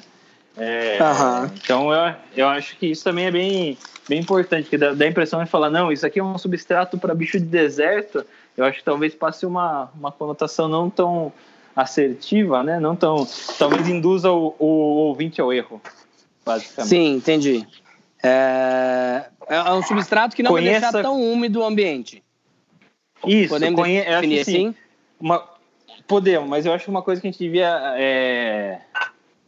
enfatizar, né, é conheça o seu quartinho de bicho, né? Só você Sim não é a gente que vai falar qual é o substrato. A gente está aqui contando as Sim, nossas experiências exato. dentro das nossas realidades, mas quem vai decidir, quem sabe realmente o substrato que é melhor é, é, é você, né? Caro ouvinte. É, por exemplo, para mim Fernando. aqui, de, o, o, nosso criador é dentro de um container, né? É um container refrigerado. Uh, e a gente mantém estratégias de aquecimento para manter o controle de temperatura aqui dentro. Né? Que, igual eu falei no começo do podcast, 6 graus em fevereiro, vocês imaginam na hora que chegar julho. E aí, aí assim, a gente usa aquecedor ambiente, que resseca muito. A gente usa, às vezes, ventilador para circular o ar. Uh, a ideia é instalar o ar-condicionado quente e frio, que também resseca muito. Então, para mim, um substrato né, que, que não permite manter a umidade ali dentro do, dos recintos, é, ele acaba dificultando nesses processos de troca de pele, da manutenção ideal do bicho. Então, por isso que a gente tem vários substratos em teste aqui. E nessa categoria derivados de madeira, tem um outro substrato, que é o lignocel. O lignocel hoje é o queridinho, assim, da galera. Vê todo mundo falando, eu comprei, eu comprei, eu comprei. E ai, que a maravilha, a melhor coisa do mundo. E a gente está testando aqui. Uh, é um derivado de madeira, assim como aspen, como serragem. A única vantagem que eu vi do lignocel para os chips de coco é que, como ele é clarinho, uh, fica mais fácil de ver uh, a urina. Então, na hora que o bicho urina defeca ali, o lignocel absorve bem a, a, esse líquido, e aí você vê assim, a parte que manchou do lignocel é, entrou em contato com aquele líquido ali da excreta do animal. Para mim, a única vantagem que eu vi foi essa. ele tem um cheiro característico amadeirado. Ele tem esse cheiro, que aí o pessoal fala que ele é bom para reter cheiro de outras coisas, mas na verdade é que ele tem um odor característico de lignocel, uh, que eu não sei se a galera sabe, lignocel é um produto uh, para criação de ratos em biotério. É um produto, pelo menos esse que a gente está usando, ele é importado da Alemanha, que a galera mas usa em é biotério, mas demais, hein? Hum, cara, mas para mim, é, eu te falei mais cedo em off, para mim é a praticidade de eu pegar nessa fábrica e de eu ir, é, que essa fábrica é na cidade mais próxima aqui, que é Colombo, uh, e de eu ir lá em Curitiba, na floricultura, buscar o, os chips de coco, uh, são três horas do meu dia que eu gasto para ir lá na floricultura, que é do outro lado da cidade, lá em Curitiba. Uh, então, acaba saindo elas por elas o valor e e a gente usa, tá usando o Lignocel aqui por enquanto. Né? Na verdade, juntando as duas coisas, que... vendo o que, que vai ser mais viável. Você está pensando na, na, na, quantidade de horas do seu dia e tal, ainda bem que você não é o Nicolas, né? Porque você tem muita, muito tempo no dia. Agora, se fosse ah. o Nicolas que não tem um minuto do dia livre, tá cara, estava fudido. Mas eu já descobri por que o Nicolas não tem tempo disponível. eu estou descontente tanto para não dar uma resposta no sexto, mas tanto seus lindos, maravilhosos, perfeitos. Eu, Renato, uh, agora é. os podcasts vão ter, os ouvintes do podcast vão escutar uma, uma piada interna. O Nicolas, ele não tem uh, tempo disponível por causa daquele motivo do GIF de vocês dois lá, do, do sticker. É. Falta uma mão. Ô, louco. Falta uma mão, Falta depois uma jacaré. Mão. Depois que ele virou o Capitão Gancho, Aí o dia dele tá mais corrido. É. É, é difícil. É difícil demais. Ele leva mais tempo fazer as coisas, entendeu? Aí. Uhum. Entendi. Aí por isso que ele tem menos não, tempo. Não, é. Não é não, não e agora o Nico. Inclusive o Nicolas poderia me processar agora por não praticar inclusão na empresa, né? Discriminação. Isso. Exatamente. Por isso que ele tá aí, né? A cota social. É. é. Não é não, Nicolas? Isso aí. Vai falar nada para não render, né? É. não vou render. Deixa, você tá guardando o troco pra gente depois. É. É, é bom. A gente sabe que nada fica de graça. Uh, então, é. uh, minha ponderação do Lignocel é essa. E, cara, para mim não é nada dessa mil maravilha que todo mundo fala. É um substrato bom. Uh, eu estou usando, estou testando e tá aqui. Tem, tem bicho com lignocel, tem bicho que está com metade lignocel, metade coco. Eu até postei uma foto disso para ver o que, que o animal ia preferir. Uh, ah, para mim, o animal se enterrou nas duas coisas, tanto no coco quanto no lignocel. No lignocel. Foi, assim, super... Tanto faz, né? Igual, tanto faz, tanto faz. Uh, a questão é que o lignocel, ele não pode molhar tanto quanto o coco. Então, se aquele bichão que entra dentro da água e derrama aquela água toda, uh, eu prefiro usar coco do que lignocel. Inclusive, por exemplo, a minha. Oi? Ele retém umidade? Ele, ele absorve muita umidade. Só que ele não é igual o coco que segura aquela umidade ali e fica tranquilo. Ele retém a umidade, muda de cor, e aí quando ele passa o, o limite dele assim normal, ele ele não ele não passa a não absorver mais, ele deixa a água espalhando para os outros ali. Você acha que seria alguma coisa comparável entre o meio termo de aspa e tipos de coco ou não?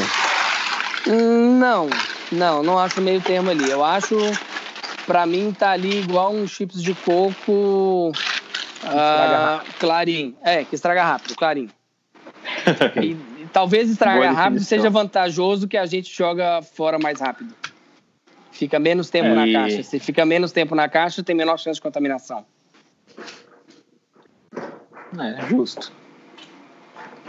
Beleza? É... é, eu, eu nunca usei Lignocel, então eu vou me, vou me. Não vou comentar, porque eu estaria cometendo Também uma, não. uma imperícia. É, Também eu não. acho que a gente pode partir agora para a próxima linha de substratos. Uh, substratos de papel né? Que uhum. a gente entra aí papel toalha, papel Uh, craft, que já vi galera usar. É aquele Ah, marronzão? jor- É, aquele marronzão. Jornal É, e papelão Peru. ondulado. Lembra, Jorge? Aham, eu lembro. Ah, papel craft eu não gosto muito porque ele é meio oleoso, assim, não absorve tão bem a água ali que derrama. Mas eu acho utilizável, assim. Então, Papelão o papel ondulado- craft, eu, eu, eu não gosto do craft, eh, quer dizer, não, peraí, eu confundi tudo. Eu, na minha, eu tava falando de papel craft, mas tava pensando em ondulado. O, o craft eu gosto, eu acho ele legal, eu acho que ele tem uma característica muito legal, que ele não é branco, ele é marrom. Isso para um bicho eu acho muito mais confortável você estar num ambiente marrom mesmo, que os, os caras falam, é, mas Renato, caralho, as cobras não vê e tal. Não vê, tem percepção do- das coisas ah, é, e enfim e eu acho que é muito mais confortável visualmente o, o marrom no- do que um substrato todo branco Aham. Ah, Agora, Nicolas, papel craft, relação- você tem alguma coisa aí? Cara, nunca usei. Eu só tenho receio disso mesmo que você falou. Me parece que não absorve muito bem. Parece que isola, né? é mas Então, assim, Mas ele não é fosse absorver. usar, pois é, eu usaria como isolante. Tipo assim, coloca o craft embaixo ou alguma outra coisa em cima, entende? Pra não sujar o terrário. não bom eu eu já usei usei bastante no Peru eu, eu comprava isso porque era que eu gostava mesmo foda-se e ele, ele realmente ele não, quando o bicho faz um xixi ou quando derruba água ele não absorve ele vira uma pocinha assim no, no Não, substrato é e eu né? acho isso legal eu não mas Nossa, não é mano. zoado, cara Mas É. o bicho mija e fica no mijo? Ué, daí tem que, daí tem que Uma limpar. sempre, mano. ele vai estar Ah. ele vai estar no mijo de qualquer jeito. No papel toalha ele também vai estar no mijo, só que o papel toalha vai ter absorvido. Só que ele vai estar no mijo. É. Concordo. Concordo, mas eu acho que visualmente é melhor quando o papel absorve do que quando tá aposta. É, talvez seja uma falsa sensação. É, Eu é um também- agrado pra gente e não faz diferença pro É. bicho. Né? Sim. E na aí. É, na prática ele tá do mesmo jeito. Aí papelão ondulado. Papelão ondulado eu não gosto. Eu também não. É, E, e a minha experiência é que as pessoas deixam o bicho mijar quatro, cinco vezes antes de, de limpar o papelão ondulado. Antes de trocar. Também acho. Eu, É. O papel ondulado, acho que é, é bom explicar a história do papel ondulado, né? É, o papel ondulado ele ficou meio popular assim entre os cobreiros, basicamente porque o Butantan, né, usa Sim, muito o Butantan usa muito. É, e, e eu não sei por que eles usam, mas talvez por- porque eles consigam. Talvez seja mais pela comodidade do que pela praticidade. Realmente, não sei se alguém soubesse, tem, se a gente tem o privilégio de ter um ouvinte do Butantan entre a gente, se quiser. Eu acho muito interessante saber por que eles usam, mas é, eu também não gosto, não, cara. Eu usei uma vez na minha vida, no final dos anos 90. e realmente na- nada, não usaria de novo e não recomendaria. É, eu, eu, eu não gosto. Eu acho que todos os lugares que eu vi, todas as vezes que eu vi papelão ondulado, não há uma troca frequente desse papelão. E aí isso acaba dificultando a manutenção dos bichos. Até porque a produção de resíduo é muito grande quando você usa papelão ondulado, né? Ah, você pensar no, no descarte desse papelão, ah, cara, o lixo é gigantesco, né? Para descartar isso. Sim. Ah, próximo derivado de Não. papel ou papel toalha, pode ser? Ah, papel toalha eu acho lindo, cara. Pô, Papel toalha eu também acho uma maravilha para filhote, é uma assim. Ah, eu, se eu pudesse eu forrava os viveiros de papel toalha, mas é, é caro, também. acaba saindo caro e eu gosto muito porque absorve muito a urina, a água que derrama, é, é algo bem legal assim. Eu gosto bastante. E esteticamente, esteticamente também passa uma, uma visão bem clean, né? Sim. Eu também Passou compartilho um- com vocês. Eu ainda tenho um projetinho na minha cabeça de variar tamanho e tipo de substrato de acordo com a, com a vida do bicho. Vou testar. Sempre usei papel toalha. É, para filhote eu gosto muito, muito, muito, muito. Porque como meus bichos comem, eu alimento meus bichos assim pelo menos uma vez na semana, é, a rotina de fezes e urina é um pouco maior. Então, para filhote, às vezes que o bicho caga pouquinho, a urina tá bem, é, bem pequenininha, você não consegue ver direito. Dependendo do tipo de substrato que você usa, você não consegue enxergar isso direito. Quando você vai ver, já tá seco, sabe? E no papel toalha, eu acho que assim, dentro de todo que mais absorve é o papel toalha, é muito nítido você ver que tá sujo. E como é tudo branquinho, você bate o olho e fala, pô, tá sujo, tem que trocar. Então na hora você já vai. Eu acho para bichos que você precisa ter uma, uma rotatividade alta de, de trocar mesmo, né? Bicho que vai sujar muito, é muito bom. É, é, é, o meu, é o meu substrato de escolha para filhote também. É, para filhote e para bicho de quarentena, né? Lá no zoológico do Peru a gente colocava o substrato de eleição nas quarentenas de répteis e papel toalha porque você consegue ver todos os ectoparasitas lá, né? Ele é, é bem, bem claro, assim. É, e eu acho maravilhoso papel toalha né, é, para filhote e para quarentena. Por mim é, é assim, fantástico. Inclusive, falando em quarentena, eu acho que bicho de quarentena com substrato tipo coco, essas coisas, é meio que uma não, fria, né? Ah, é. eu, eu, pessoalmente, não gosto. É, não, eu também acho, né? Não é, não é o momento, né?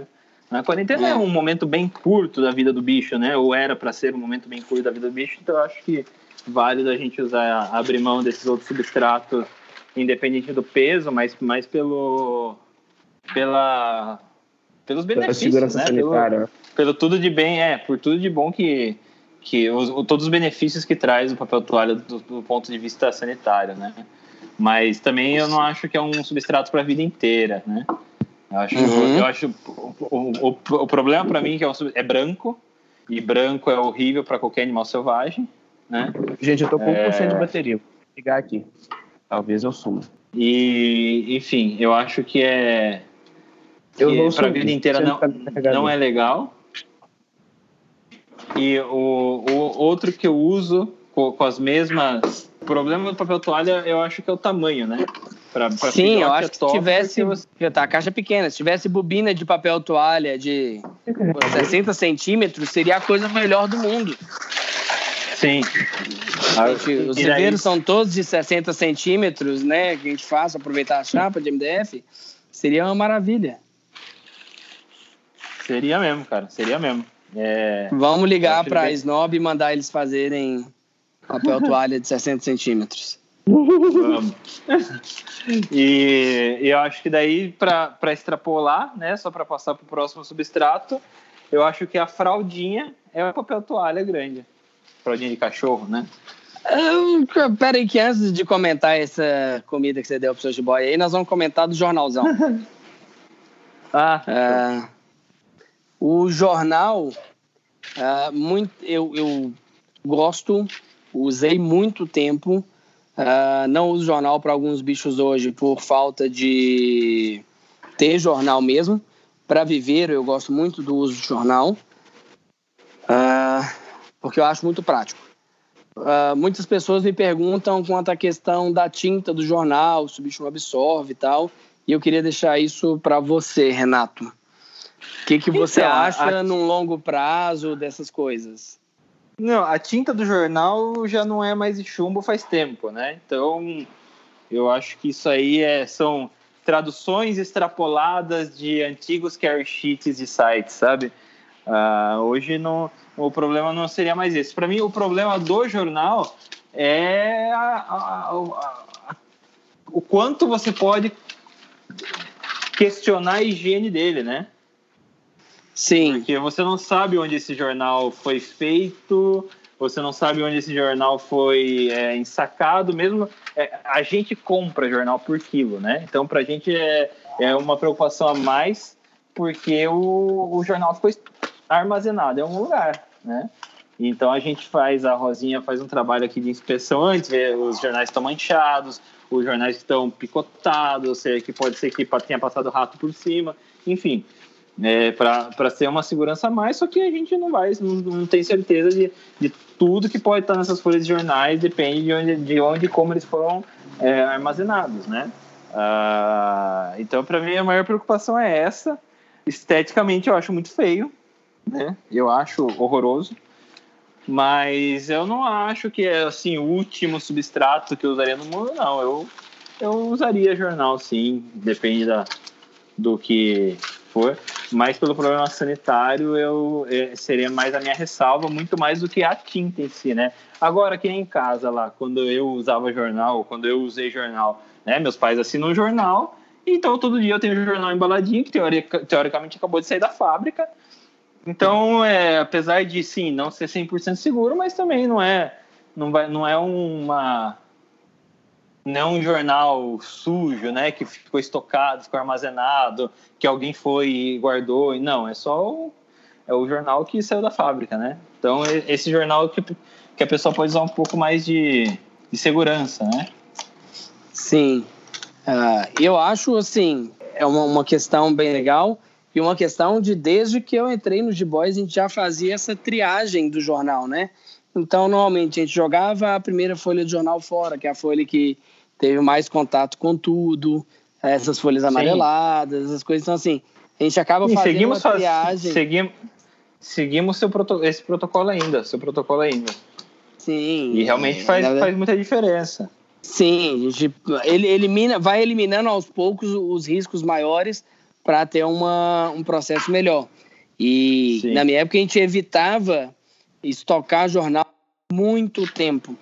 Né? Então a gente já chegava, já fazia a, a separação dele, já dobrava para onde ia cada tipo de jornal, tinha um estoque, mas um estoque assim, que não fosse um estoque, por exemplo, de um ano. Porque jornal fica lá um ano para poder uh, sendo exposto né, à sujeira, à sujeira de criatório, a essa microbiota do, dos bichos aí, que querendo ou não, uma coisa que você pensa que é, para as cobras é muito pior o jornal parado muito tempo dentro do criatório do que ele parado em locais que não tem outras cobras, né? Porque é essa microbiota ali do criatório que, que é significante para alguma transmissão de doença, alguma coisa assim. Sim, sim, com certeza. E é, é e é outros tempos, né, Jorge? Mas agora, por exemplo, que nem eu já comentei aí brevemente, a gente está passando por um problema oposto, né? A gente não tem jornal nem para estocar, né? Por Sim. isso que a gente já está a gente já tá buscando outros, né? Outros motivos levaram a gente a buscar outros substratos, mas esse acabou sendo um motivo assim bem ponderante, né? É, esse foi o motivo principal de eu começar a usar substrato aqui. Uhum. É, eu lembrando, não. Lembrando que, né, é, tudo que a gente está comentando aqui são percepções. E aqui, assim aqui como, como no Jorge, ou como qualquer criador, o criador não pode viver de percepções. Então, para mim é maravilhoso você é, a gente usar pó de coco em tudo, ou fibra de coco, enfim, só que na hora de pôr no papel, é lógico que o, o, coco vai ser mais caro, não tão mais caro, por incrível que pareça, que o jornal, porque o jornal tá caro. É, uhum. Só que é, é uma percepção, né? Então, por exemplo, talvez se eu colocar fibra de coco em todo mundo, porque a minha percepção é de que é melhor, e eu realmente acho que é melhor, né? Tanto que para os meus bichos eu prefiro usar fibra de coco. Uh, talvez para um fiscal do IBAMA, por exemplo, fibra de coco eu estaria fazendo culturas microbiotas é que fossem mais perigosos que o jornal e ele não, não estaria 100% errado. Né? Sim, assim Sim. como eu acredito que, que assim, a preferência nossa, a gente ainda nem tocou, que é o substrato bioativo. Mas sim, sim. também Mas isso... não está dentro da realidade de um criador comercial uh, assim, é completamente fora o substrato bioativo dentro do criador comercial. Hoje, Não, com as leis que a gente tem, com a fiscalização, com tudo, é assim, é fora de, de cogitação manter os bichos nesse, é. nesse substrato, que é o que a gente gosta muito. É, vamos falar eu, da fraldinha. Não, eu acho, não, só para só terminar esse assunto, é, eu, eu pontuei isso porque a, a gente, de certa maneira, Hã? Eu quero pontuar ah, também. O Nicolas apareceu aqui para assustar. susto. Eu tô sem telefone. Aí, eu, assim, eu acho que é, por exemplo, a gente está falando de todos esses, a gente está se expondo, né? A gente está falando o que a gente faz, porque a gente faz e como a gente faz. E a gente Sim. se expondo, a gente dá margem para as pessoas é, interpretarem o que elas fizeram. Então, a partir do momento que a gente fala que a gente ama pó de coco porque é mó legal, que a gente ama substrato bioativo porque é o certo a se fazer, e daí, na realidade, a gente usa jornal, né? Ou a gente é hipócrita, ou enfim. É, e eu acho importante contar isso que são percepções, né? E o, o jornal tem um motivo, tem vários motivos para a gente usar ele, é, incluindo de praticidade e também para tirar o viés de uma possível fiscalização e, e julgar a, segurança sanitária dos nossos animais, né? Sim, e assim, o, o jornal é muito fácil de você ver que tá sujo. Então o bicho nunca fica muito tempo sujo, né? É, pensando Sim. numa gestão de plantel, é muito. Eu penso assim, talvez seja mais arriscado usar substrato do que usar jornal, porque Sim. eu corro mais risco de sujeira ficar com os bichos uh, quando eu uso substrato. Porque quando eu uso jornal, fica muito óbvio que o bicho urinou. O jornal muda a conformação, ele amassa ali, ele pega cor tal. É, então, exige uma atenção e um cuidado muito maior de quem está cuidando quando a gente usa substrato. Né? E, e, e isso é importante pontuar. Né? Então, a gente Sim. dando esse passo que a gente está dando, pensando em conforto dos bichos, uh, em bem-estar, em novo, novas maneiras de cuidar, Uh, não quer dizer que quando a gente usa o jornal, a gente também não está pensando nisso. Eu estou pensando Sim, muito exatamente. na parte sanitária quando eu estou usando o jornal. Estou pensando na parte sanitária de manter o bicho limpo. Né? Apesar de todos os problemas que o jornal pode, pode trazer, uh, eu não condeno usar jornal, eu sou fã do jornal, eu gosto muito, porque, diferente do papelão ondulado, por exemplo, você não vê um cara, você não vê num criador que cria bicho no jornal, um criador sério, o bicho com três, quatro, cinco urinas no jornal. Não, não vê mesmo. Você, num criador sério, você não pode ver isso, né? Então, um bicho com três, quatro, cinco uhum. urinas não, não é um criador sério. Sim, é, exatamente. Eu, como consumidor de bicho, não compraria, mesmo que fosse para formar, formar plantel do meu, do meu criador, eu não compraria bicho oriundo desses locais. Entendeu? Uh. Se eu cheguei no, no, no, local, tem fezes mofadas na caixa do bicho, para mim não serve comprar bicho desse criador. Porque para as fezes mofarem, elas vão ali três, quatro dias, né? Para mofar, às vezes até mais do que isso. E quer dizer que os bichos não estão sendo bem cuidados. E hoje, Sim. eu como consumidor, eu como produtor, eu penso em bem-estar. E é uma coisa que, claro. que eu não sei se já falei no podcast, já falei em outras coisas. Uh, a gente ganhar dinheiro com bicho, para quem é criador, é uma consequência de cuidar bem dos animais. Uhum. Tá? É, fazer dinheiro, trazer um negócio sustentável uh, com, nesse, nesse nosso ramo de, de empreendimento de fauna, ser sustentável, gerar uma renda que mantém o empreendimento, é consequência de animais em bem-estar principalmente no nosso ramo de serpentes, que os animais eles optam por quando vão engravidar ou não. Sim. Se o ambiente não está legal, os bichos retêm o espermatozoide e não ovulam. Então, se a gente tem resultado, uh, isso é sinal de bem-estar. E é, é, uma questão, é uma questão que os clientes vão daqui para frente começar a levantar, a ver com esse boom de novos criadores aí, é, resultado reprodutivo constante significa que os animais estão bem cuidados. E aí, uma Sim. coisa que eu faço questão de mostrar, e aí o surgimento do podcast vem com isso, o canal do YouTube do, do G-Boys vem com isso, que já vinha quando eu fazia lá antes, estava aí uh, de forma diferente, muito mais amadora do que está sendo feito hoje. A transparência do negócio. Né? A gente mostrar para o cliente o que, que a gente faz, dar a cara a tapa, uh, como é a nossa estrutura.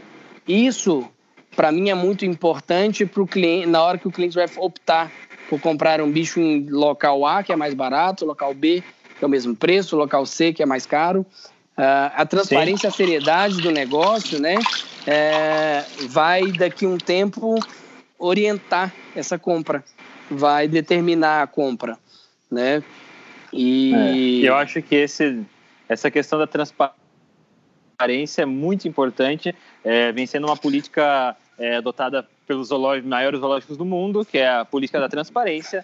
É, assim, para tentar ter uma adesão maior da sociedade, um vínculo mais forte com a sociedade, né?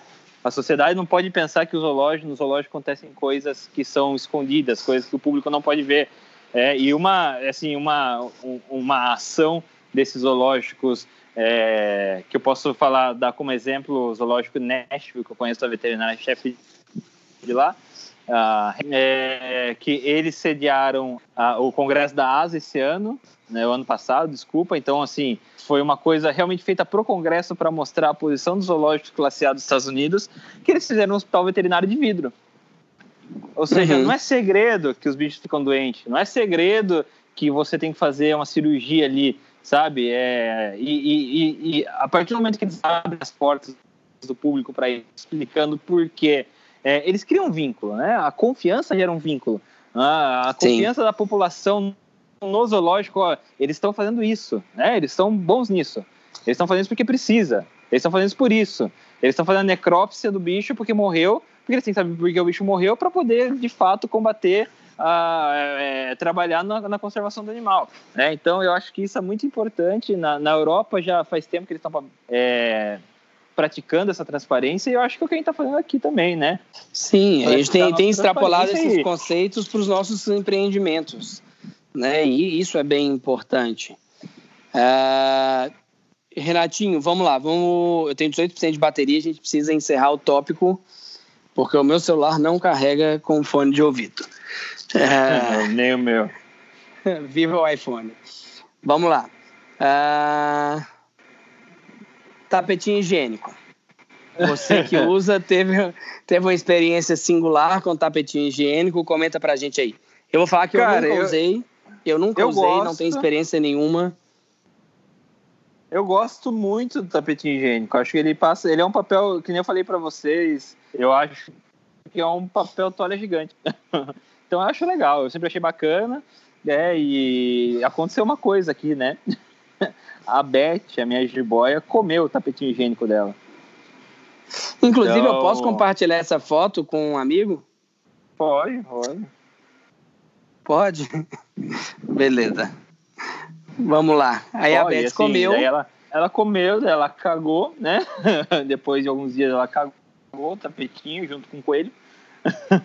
e coelho não, foi um rato. E normal, né? Vida que segue, só que agora é, como eu sei desse problema dela, eu tô usando serragem. Mas é, eu não, não, não deixaria de usar o tapetinho higiênico. E é uma coisa que realmente acontece às vezes, né? Tem vários sim. relatos. Assim, tem vários relatos de piton é. que come cobertor elétrico que o cara, a galera usa para esquentar o bicho. É. Sim, sim. É, sim, não, a Beth não precisou de cirurgia, a maioria dos casos não precisa de cirurgia, mas se acontecer com você, procure seu médico veterinário, né? Eu não levei no veterinário porque eu sou veterinário, tenho, tenho uma certa experiência com serpentes, então eu, eu me senti seguro para manejar a situação na minha casa. É, o seu bicho já estava no veterinário, né? É. Digamos e... assim. E é. assim, eu perdi uma ótima oportunidade de fazer uma cirurgia bacana e ter vários posts no Instagram, mas eu tô, tô com minha consciência limpa. Tá tudo bem. Sim, ótimo. É, é a recomendação é essa, né? Qualquer problema, é veterinário. Não, não inventa moda, leva no veterinário, que ele é o é. profissional competente, sabe o que, que tá fazendo, pelo menos na maioria das vezes, né? É, eu, eu, eu é, enfim, assunto que segue. vou, vou, evi vou, evitar, vou evitar ser polêmico nesse, nesse podcast de retorno. Ai, ai. Então vamos lá. Tem mais algum substrato que você lembra aí que a gente deixou de comentar? Não, eu acho que a gente podia finalizar com o bioativo, né? Sim, vamos finalizar no bioativo. Uh, substrato bioativo, para quem não conhece substrato bioativo, seria um substrato como terra, pó de coco, chips de coco, qualquer outro substrato desse uh, que, de longa duração no recinto, que a gente vai adicionar uh, elementos vivos nele, elementos vivos entendam por invertebrados, para fazer a digestão de a decomposição, né, dos restos orgânicos ali da deixado pelos animais.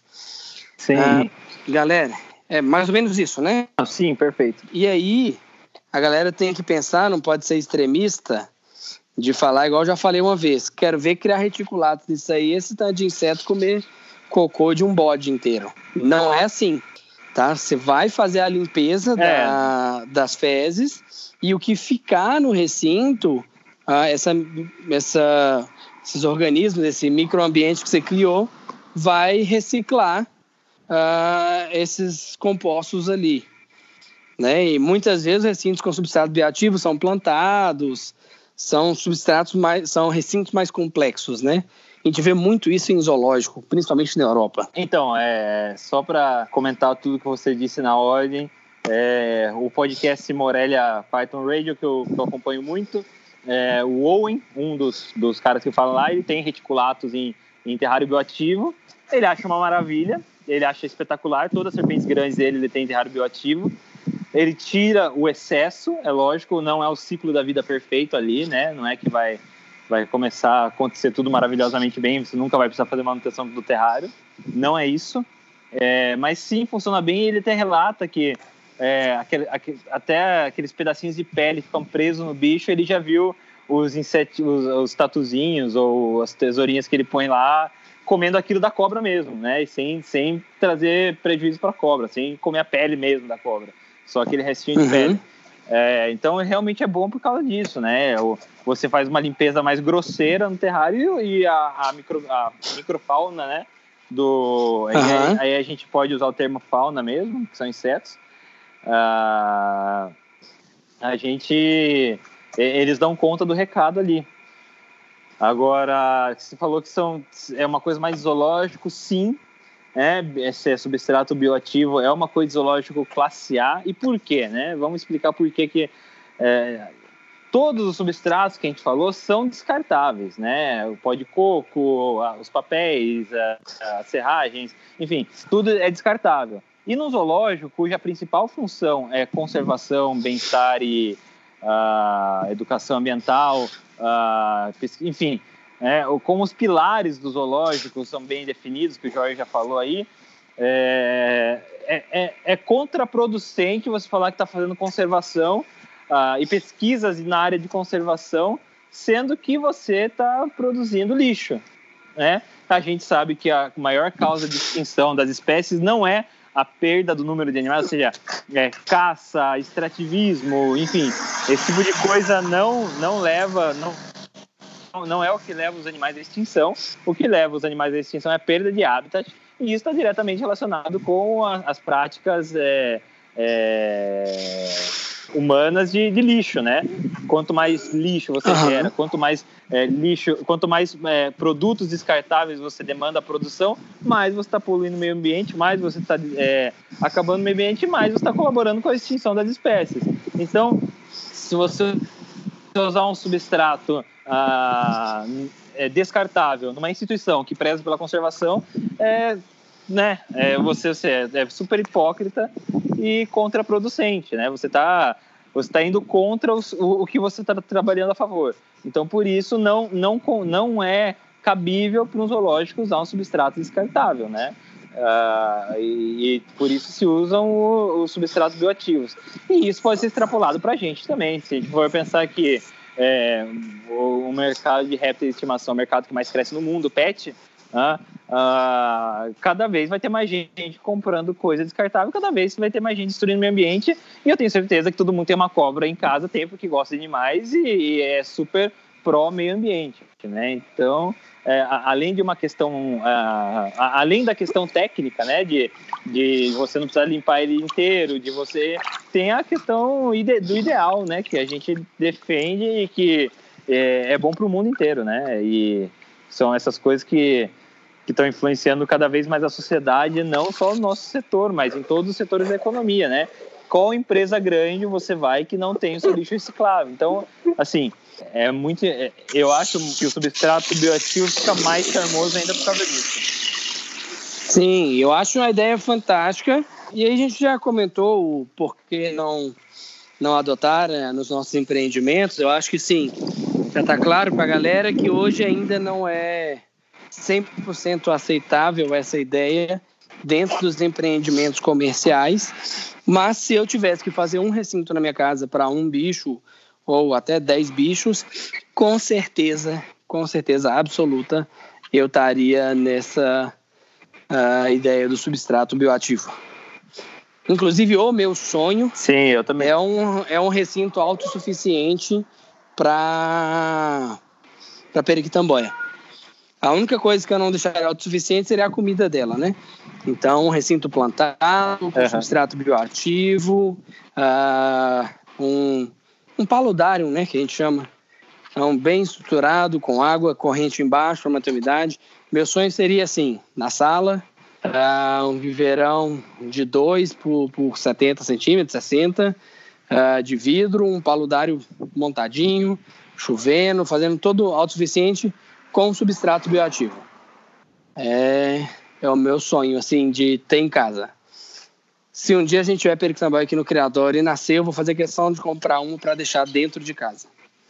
Legal, cara, legal. Eu, eu, eu tô. Assim, eu tirava sarro do Nicolas, né? E ele não tá aqui para se defender, que ele demorou um ano para projetar o cerrado dele, mas agora eu tô, tô nessa também, né? Eu, eu já tô aqui, já tenho um apartamento aqui em Belo Horizonte, né? Eu tô é, já, já faz dois meses que estou no apartamento e eu ainda não defini meus terrários, mas eu vou usar é, substrato bioativo em todos, né? É, Cara, é uma assim, desenhar, minha. desenhar recinto é uma coisa tão complexa que tem dois anos que a gente está no projeto do Criador. E só agora a gente está realizando a construção dos recintos modelos finais né? Porque assim, a gente não tem noção do que, que vai receber de, de apreensão, o que, que vai ser a formação do plantel do, do criador. É, então a gente tem que fazer o recinto o mais diverso possível, tendo o maior número de espécies possíveis, né? Uhum, claro.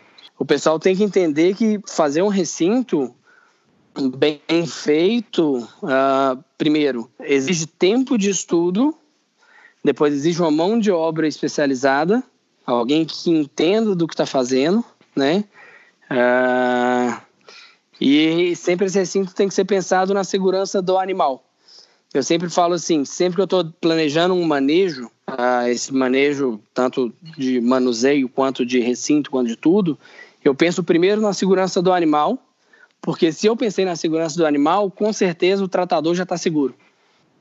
Né? Então, sempre que eu estou desenhando um recinto, que eu desenho, se o recinto é bom para o bicho, ele também é bom para quem está limpando esse recinto, para quem está manuseando o animal ali, né?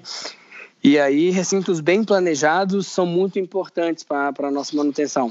Eu, às vezes, prefiro deixar um bicho um, um pouco mais de tempo na caixa plástica, talvez algumas pessoas vão me matar por causa disso, e fazer um viveiro uh, ideal para o bicho por uma vida inteira, do que sair fazendo viveiros mal feitos ao longo da vida do bicho, ele sempre num viveiro inadequado e eu sempre trocando esse viveiro.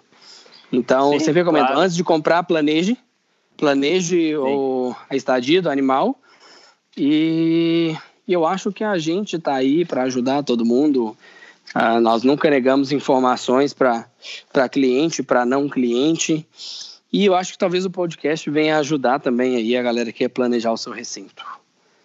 Sim, é, mas acho que a gente podia falar um pouco mais sobre o substrato bioativo, né? Porque a gente só falou vamos, que é mais um.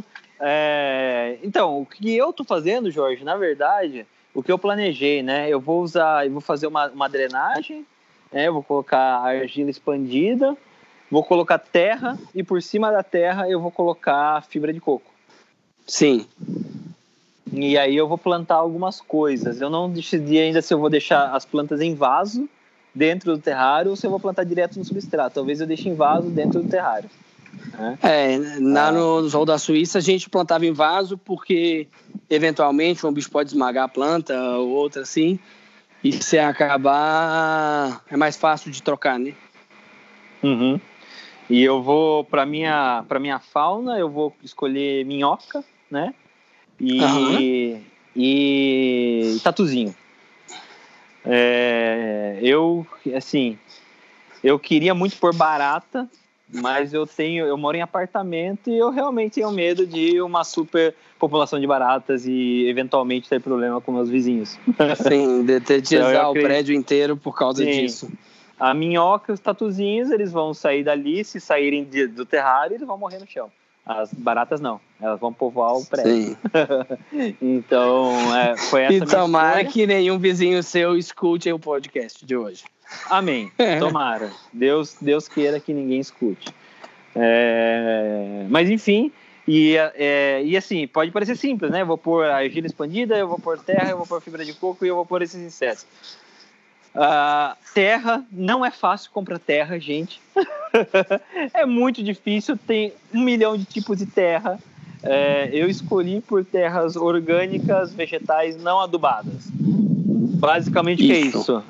Ela é uma terra orgânica. Eu não conhecia uma terra que não fosse orgânica, mas enfim. É... ela não é adubada porque ela não tem uh, químicos e também não tem estrume, né? Às vezes você compra vaca, é, terra adubada, ela vem com cor de vaca ou de cavalo, uns pedaços, literalmente. Uh, e, enfim, não, não acho que isso seria conveniente para mim, porque eu vou ter cocô de cobra ali para adubar. É, e foi a terra que eu escolhi né? E não, não adubada com produtos químicos que eu realmente acho que não não traz problemas, né, para os nossos bichos. Mas eu decidi por não, decidi por, por esse tipo de terra. Não sei se tem alguma. Não, não é comprar terra não é tão fácil quanto parece, gente. Não, quem, quem tiver uma de como comprar terra, vai na Leroy Merlin e você vai descobrir que tem uns 14 sacos diferentes com composições diferentes Aí eu tô falando por baixo aí nessa questão é, da cê, terra. Você tá falando Leroy Merlin, né? Que é uma, uma loja de, de utilidades, ou seja, o básico sim, do básico tá ali. É, Se for num, lugar que vende de casa, terra sim. mesmo, o cara terra, vai, vai te dar um catálogo, velho, de terra. Então... Sim, é igual o coco. Quando eu comecei a estudar coco, eu liguei numa fábrica, o cara me mandou acho que 18 ou 19 composições diferentes de tipos de coco. Eu, Caralho, peraí, é. achei que era só coco triturado, entendeu? Uhum. Mas ele tem o que é para plantar morango, tem o que é para plantar orquídea, tem o que é para plantar não sei o que lá, um, com, com fósforo, com. Calma, calma, eu quero coco puro. Você pega e põe no negócio de moer assim. Eu quero coco de croba. Só o coco. É, tipo assim, é, você quer com tanino ou sem tanino? Pô, mas peraí, que diferença faz? Não, é no processo. É, e ainda o cara se sente ofendido, né? Como assim, mano? Você, você ligou para mim e e não sabe o que é um tanino. é, entendeu? Essas loucuras, assim. Então, é, é complexo. E estudar faz bem, se informar faz bem, uh, porque quanto melhor informado você tiver, melhor os seus bichos vão estar. E daí, sobre a microbiota também, a microbiota não, a microfauna. Microfauna. É, as, as minhocas, eu decidi que eu vou usar minhocas californianas, porque elas eu consigo comprar elas de produtores. Então, sim, é, muito minhocas, fácil de comprar. Sim, e são minhocas em teoria mais limpas, né? É, sim, ah, em teoria, né? É, talvez eu me sinta tentado a buscar umas minhocas de jardim para ver, mas não sei ainda. E tatuzinho, cara, eu queria realmente falar um pouco de tatuzinho. A gente conhece o tatuzinho, tatuzinho, né? O normal. É, ele é, ele é da família dos milípedes, né? Ele é um isópode. É isópode? Fala, Jorge, você que é biólogo? É. Não senti firmeza, mas tudo bem, você é biólogo, eu confio em você. é, e, cara, e, assim, eu sempre achei legal o tatuzinho. Né? Quando era criança, eu comi vários no quintal da minha avó, minha mãe fica louca. E até hoje ela conta essa história com muito nojo, né? Ela fala que ela, eu sempre fui um filho que superou as expectativas dela, porque ela nunca achou que uma criança fosse comer um tatuzinho e eu fazia isso recorrentemente. e, enfim. Uh, mas em RAM, eu, eu e a Larissa, a gente viu lá, cara, a gente descobriu que existe um milhão de tipos de tatuzinho, velho. Tem tatuzinho carnívoro, velho. Ou seja, tem tatuzinho que os caras usam para para TU, por exemplo, a Varanos, porque eles vão comer o resto de carne no terrário. É, eu achei isso um absurdo, eu achei isso cabuloso, meu Deus, aquela criatura do bem que eu sempre amei, na verdade é, é, é um carnívoro predador, inclusive, né? Tatu, tem tatuzinhos que uhum. comem outros insetos que eles usam para combater as superpopulações de outros insetos dentro do, do terrário bioativo, né? Então, assim, incrível mesmo. Recentemente eu entrei para um grupo de tatuzinhos, né? Chama no, no Facebook. Pode, pode procurar a galera. É um grupo muito bacana. A Isópodes, né? Um grupo gringo. E, cara, é muito tatuzinho. E, e tem os tatuzinhos ornamentais, né? Tem um tatuzinho mais bonito que o outro, cara. Tem uns tatuzinhos dourados, cara. São lindos. Lindos, lindos, lindos. Tem tatuzinho azul. Ontem uma pessoa postou um tatuzinho que é vermelho e tem uma cinta amarela. Puxa, muito bonito, cara. Então, é, eu, eu não sei onde eu posso conseguir esses tatuzinhos, não tenho ideia. Mas eu vou atrás, porque eu achei muito bonito, achei muito legal. É, e realmente merece um estudo mais aprofundado isso aí. Por isso que eu, justamente por isso eu entrei nesse grupo do Facebook, né? Com certeza. Uh, Renatinho, vamos finalizar. Eu tenho 4% de bateria. Uh, vamos. vamos dar aquele fechamento pra galera. Galera, ó, estudem não adianta. A gente vai todo podcast falar isso. Uh, se informar é muito importante. É, e sempre, qualquer dúvida, também nas nossas redes sociais. Se vocês quiserem encher o saco da Camila, eu acho que está atendendo o Instagram dos boys, é a Camila, não é? É, isso. Ou, isso. Camila no Instagram e no WhatsApp dos boys. O Renato é o Renato Yapicu. E eu sou o George Miller. E podem procurar também no meu Dinopet na, nas redes sociais aí. Vocês podem encher o saco da gente à vontade, pedindo conteúdo, uh, esclarecendo dúvida, qualquer dessas questões. Eu tenho certeza que nós estamos aí dispostos a ajudar sempre que possível. E tem também o sumido do Nicolas Fontana, que a bateria dele morreu antes da nossa, que é uhum. Nicolas Fontana, eu acho que 765, alguma coisa assim. Mas se vocês forem lá nos nossos amigos, tem lá o, o Nicolas. É, e assim, eu queria apelar mais uma vez para um feedback do pessoal, né? Eu acho que só o Fernando dá feedback sobre a gente. É, então, e o Fernando só, eu... só reclama do tempo que dura muita é, gente, é, cada vez faz um podcast tô... maior do que outro. Todos os feedbacks do Fernando são negativos, então assim. É, é, por hum. favor, alguém fale bem da gente, alguém escute a gente. É, eu acho o nosso podcast bem bacana em relação aos outros que eu, que eu escuto da, da área. Eu acho que a gente aborda os temas é, é, de uma maneira bem atual, bem, bem nova. E escutem podcast, gente. Pô, é tão legal. Sim, uma das melhores coisas que existe no planeta é escutar podcast. É, eu, eu sou viciado em podcast, né, cara? Não sei se é porque eu viajo muito, ou se eu faço muita coisa e gosto de não perder, eu faço muita coisa mecânica, então às vezes acho que minha cabeça fica meio ociosa, então eu ponho um podcast de política, sei lá, qualquer coisa assim. Cara, vou te recomendar um podcast. É bacana. Vou te recomendar um podcast, um momento para rir. Assim, pra galera que quiser aí também rir sem fim, chama Jacaré Bancast. Uh, lembra daquele uhum. blog do Jacaré Banguela? Sei, sei, sei. Cara, ele tem um podcast só de comentário de áudios de WhatsApp. Cara, é, é pra doer a barriga de tanto rir, velho. Vale a pena, vale a pena. É, vou deixar essa propaganda, esse jabá aí, não ganho nada com isso, mas se alguém escutar lá, rir e gostar pelo menos dessa indicação e voltar a ouvir a gente, já tá valendo. Ótimo. Ai, ai. Então, ficamos aqui. É, obrigado a todos por mais esse tempinho. Ah, fechamos aqui em duas horas e oito de gravação. Estamos ah, preparando aí na mente aqui um, um podcast especial que eu acho que a galera vai gostar muito. O Fernando vai assistir ele em quatro temporadas, né?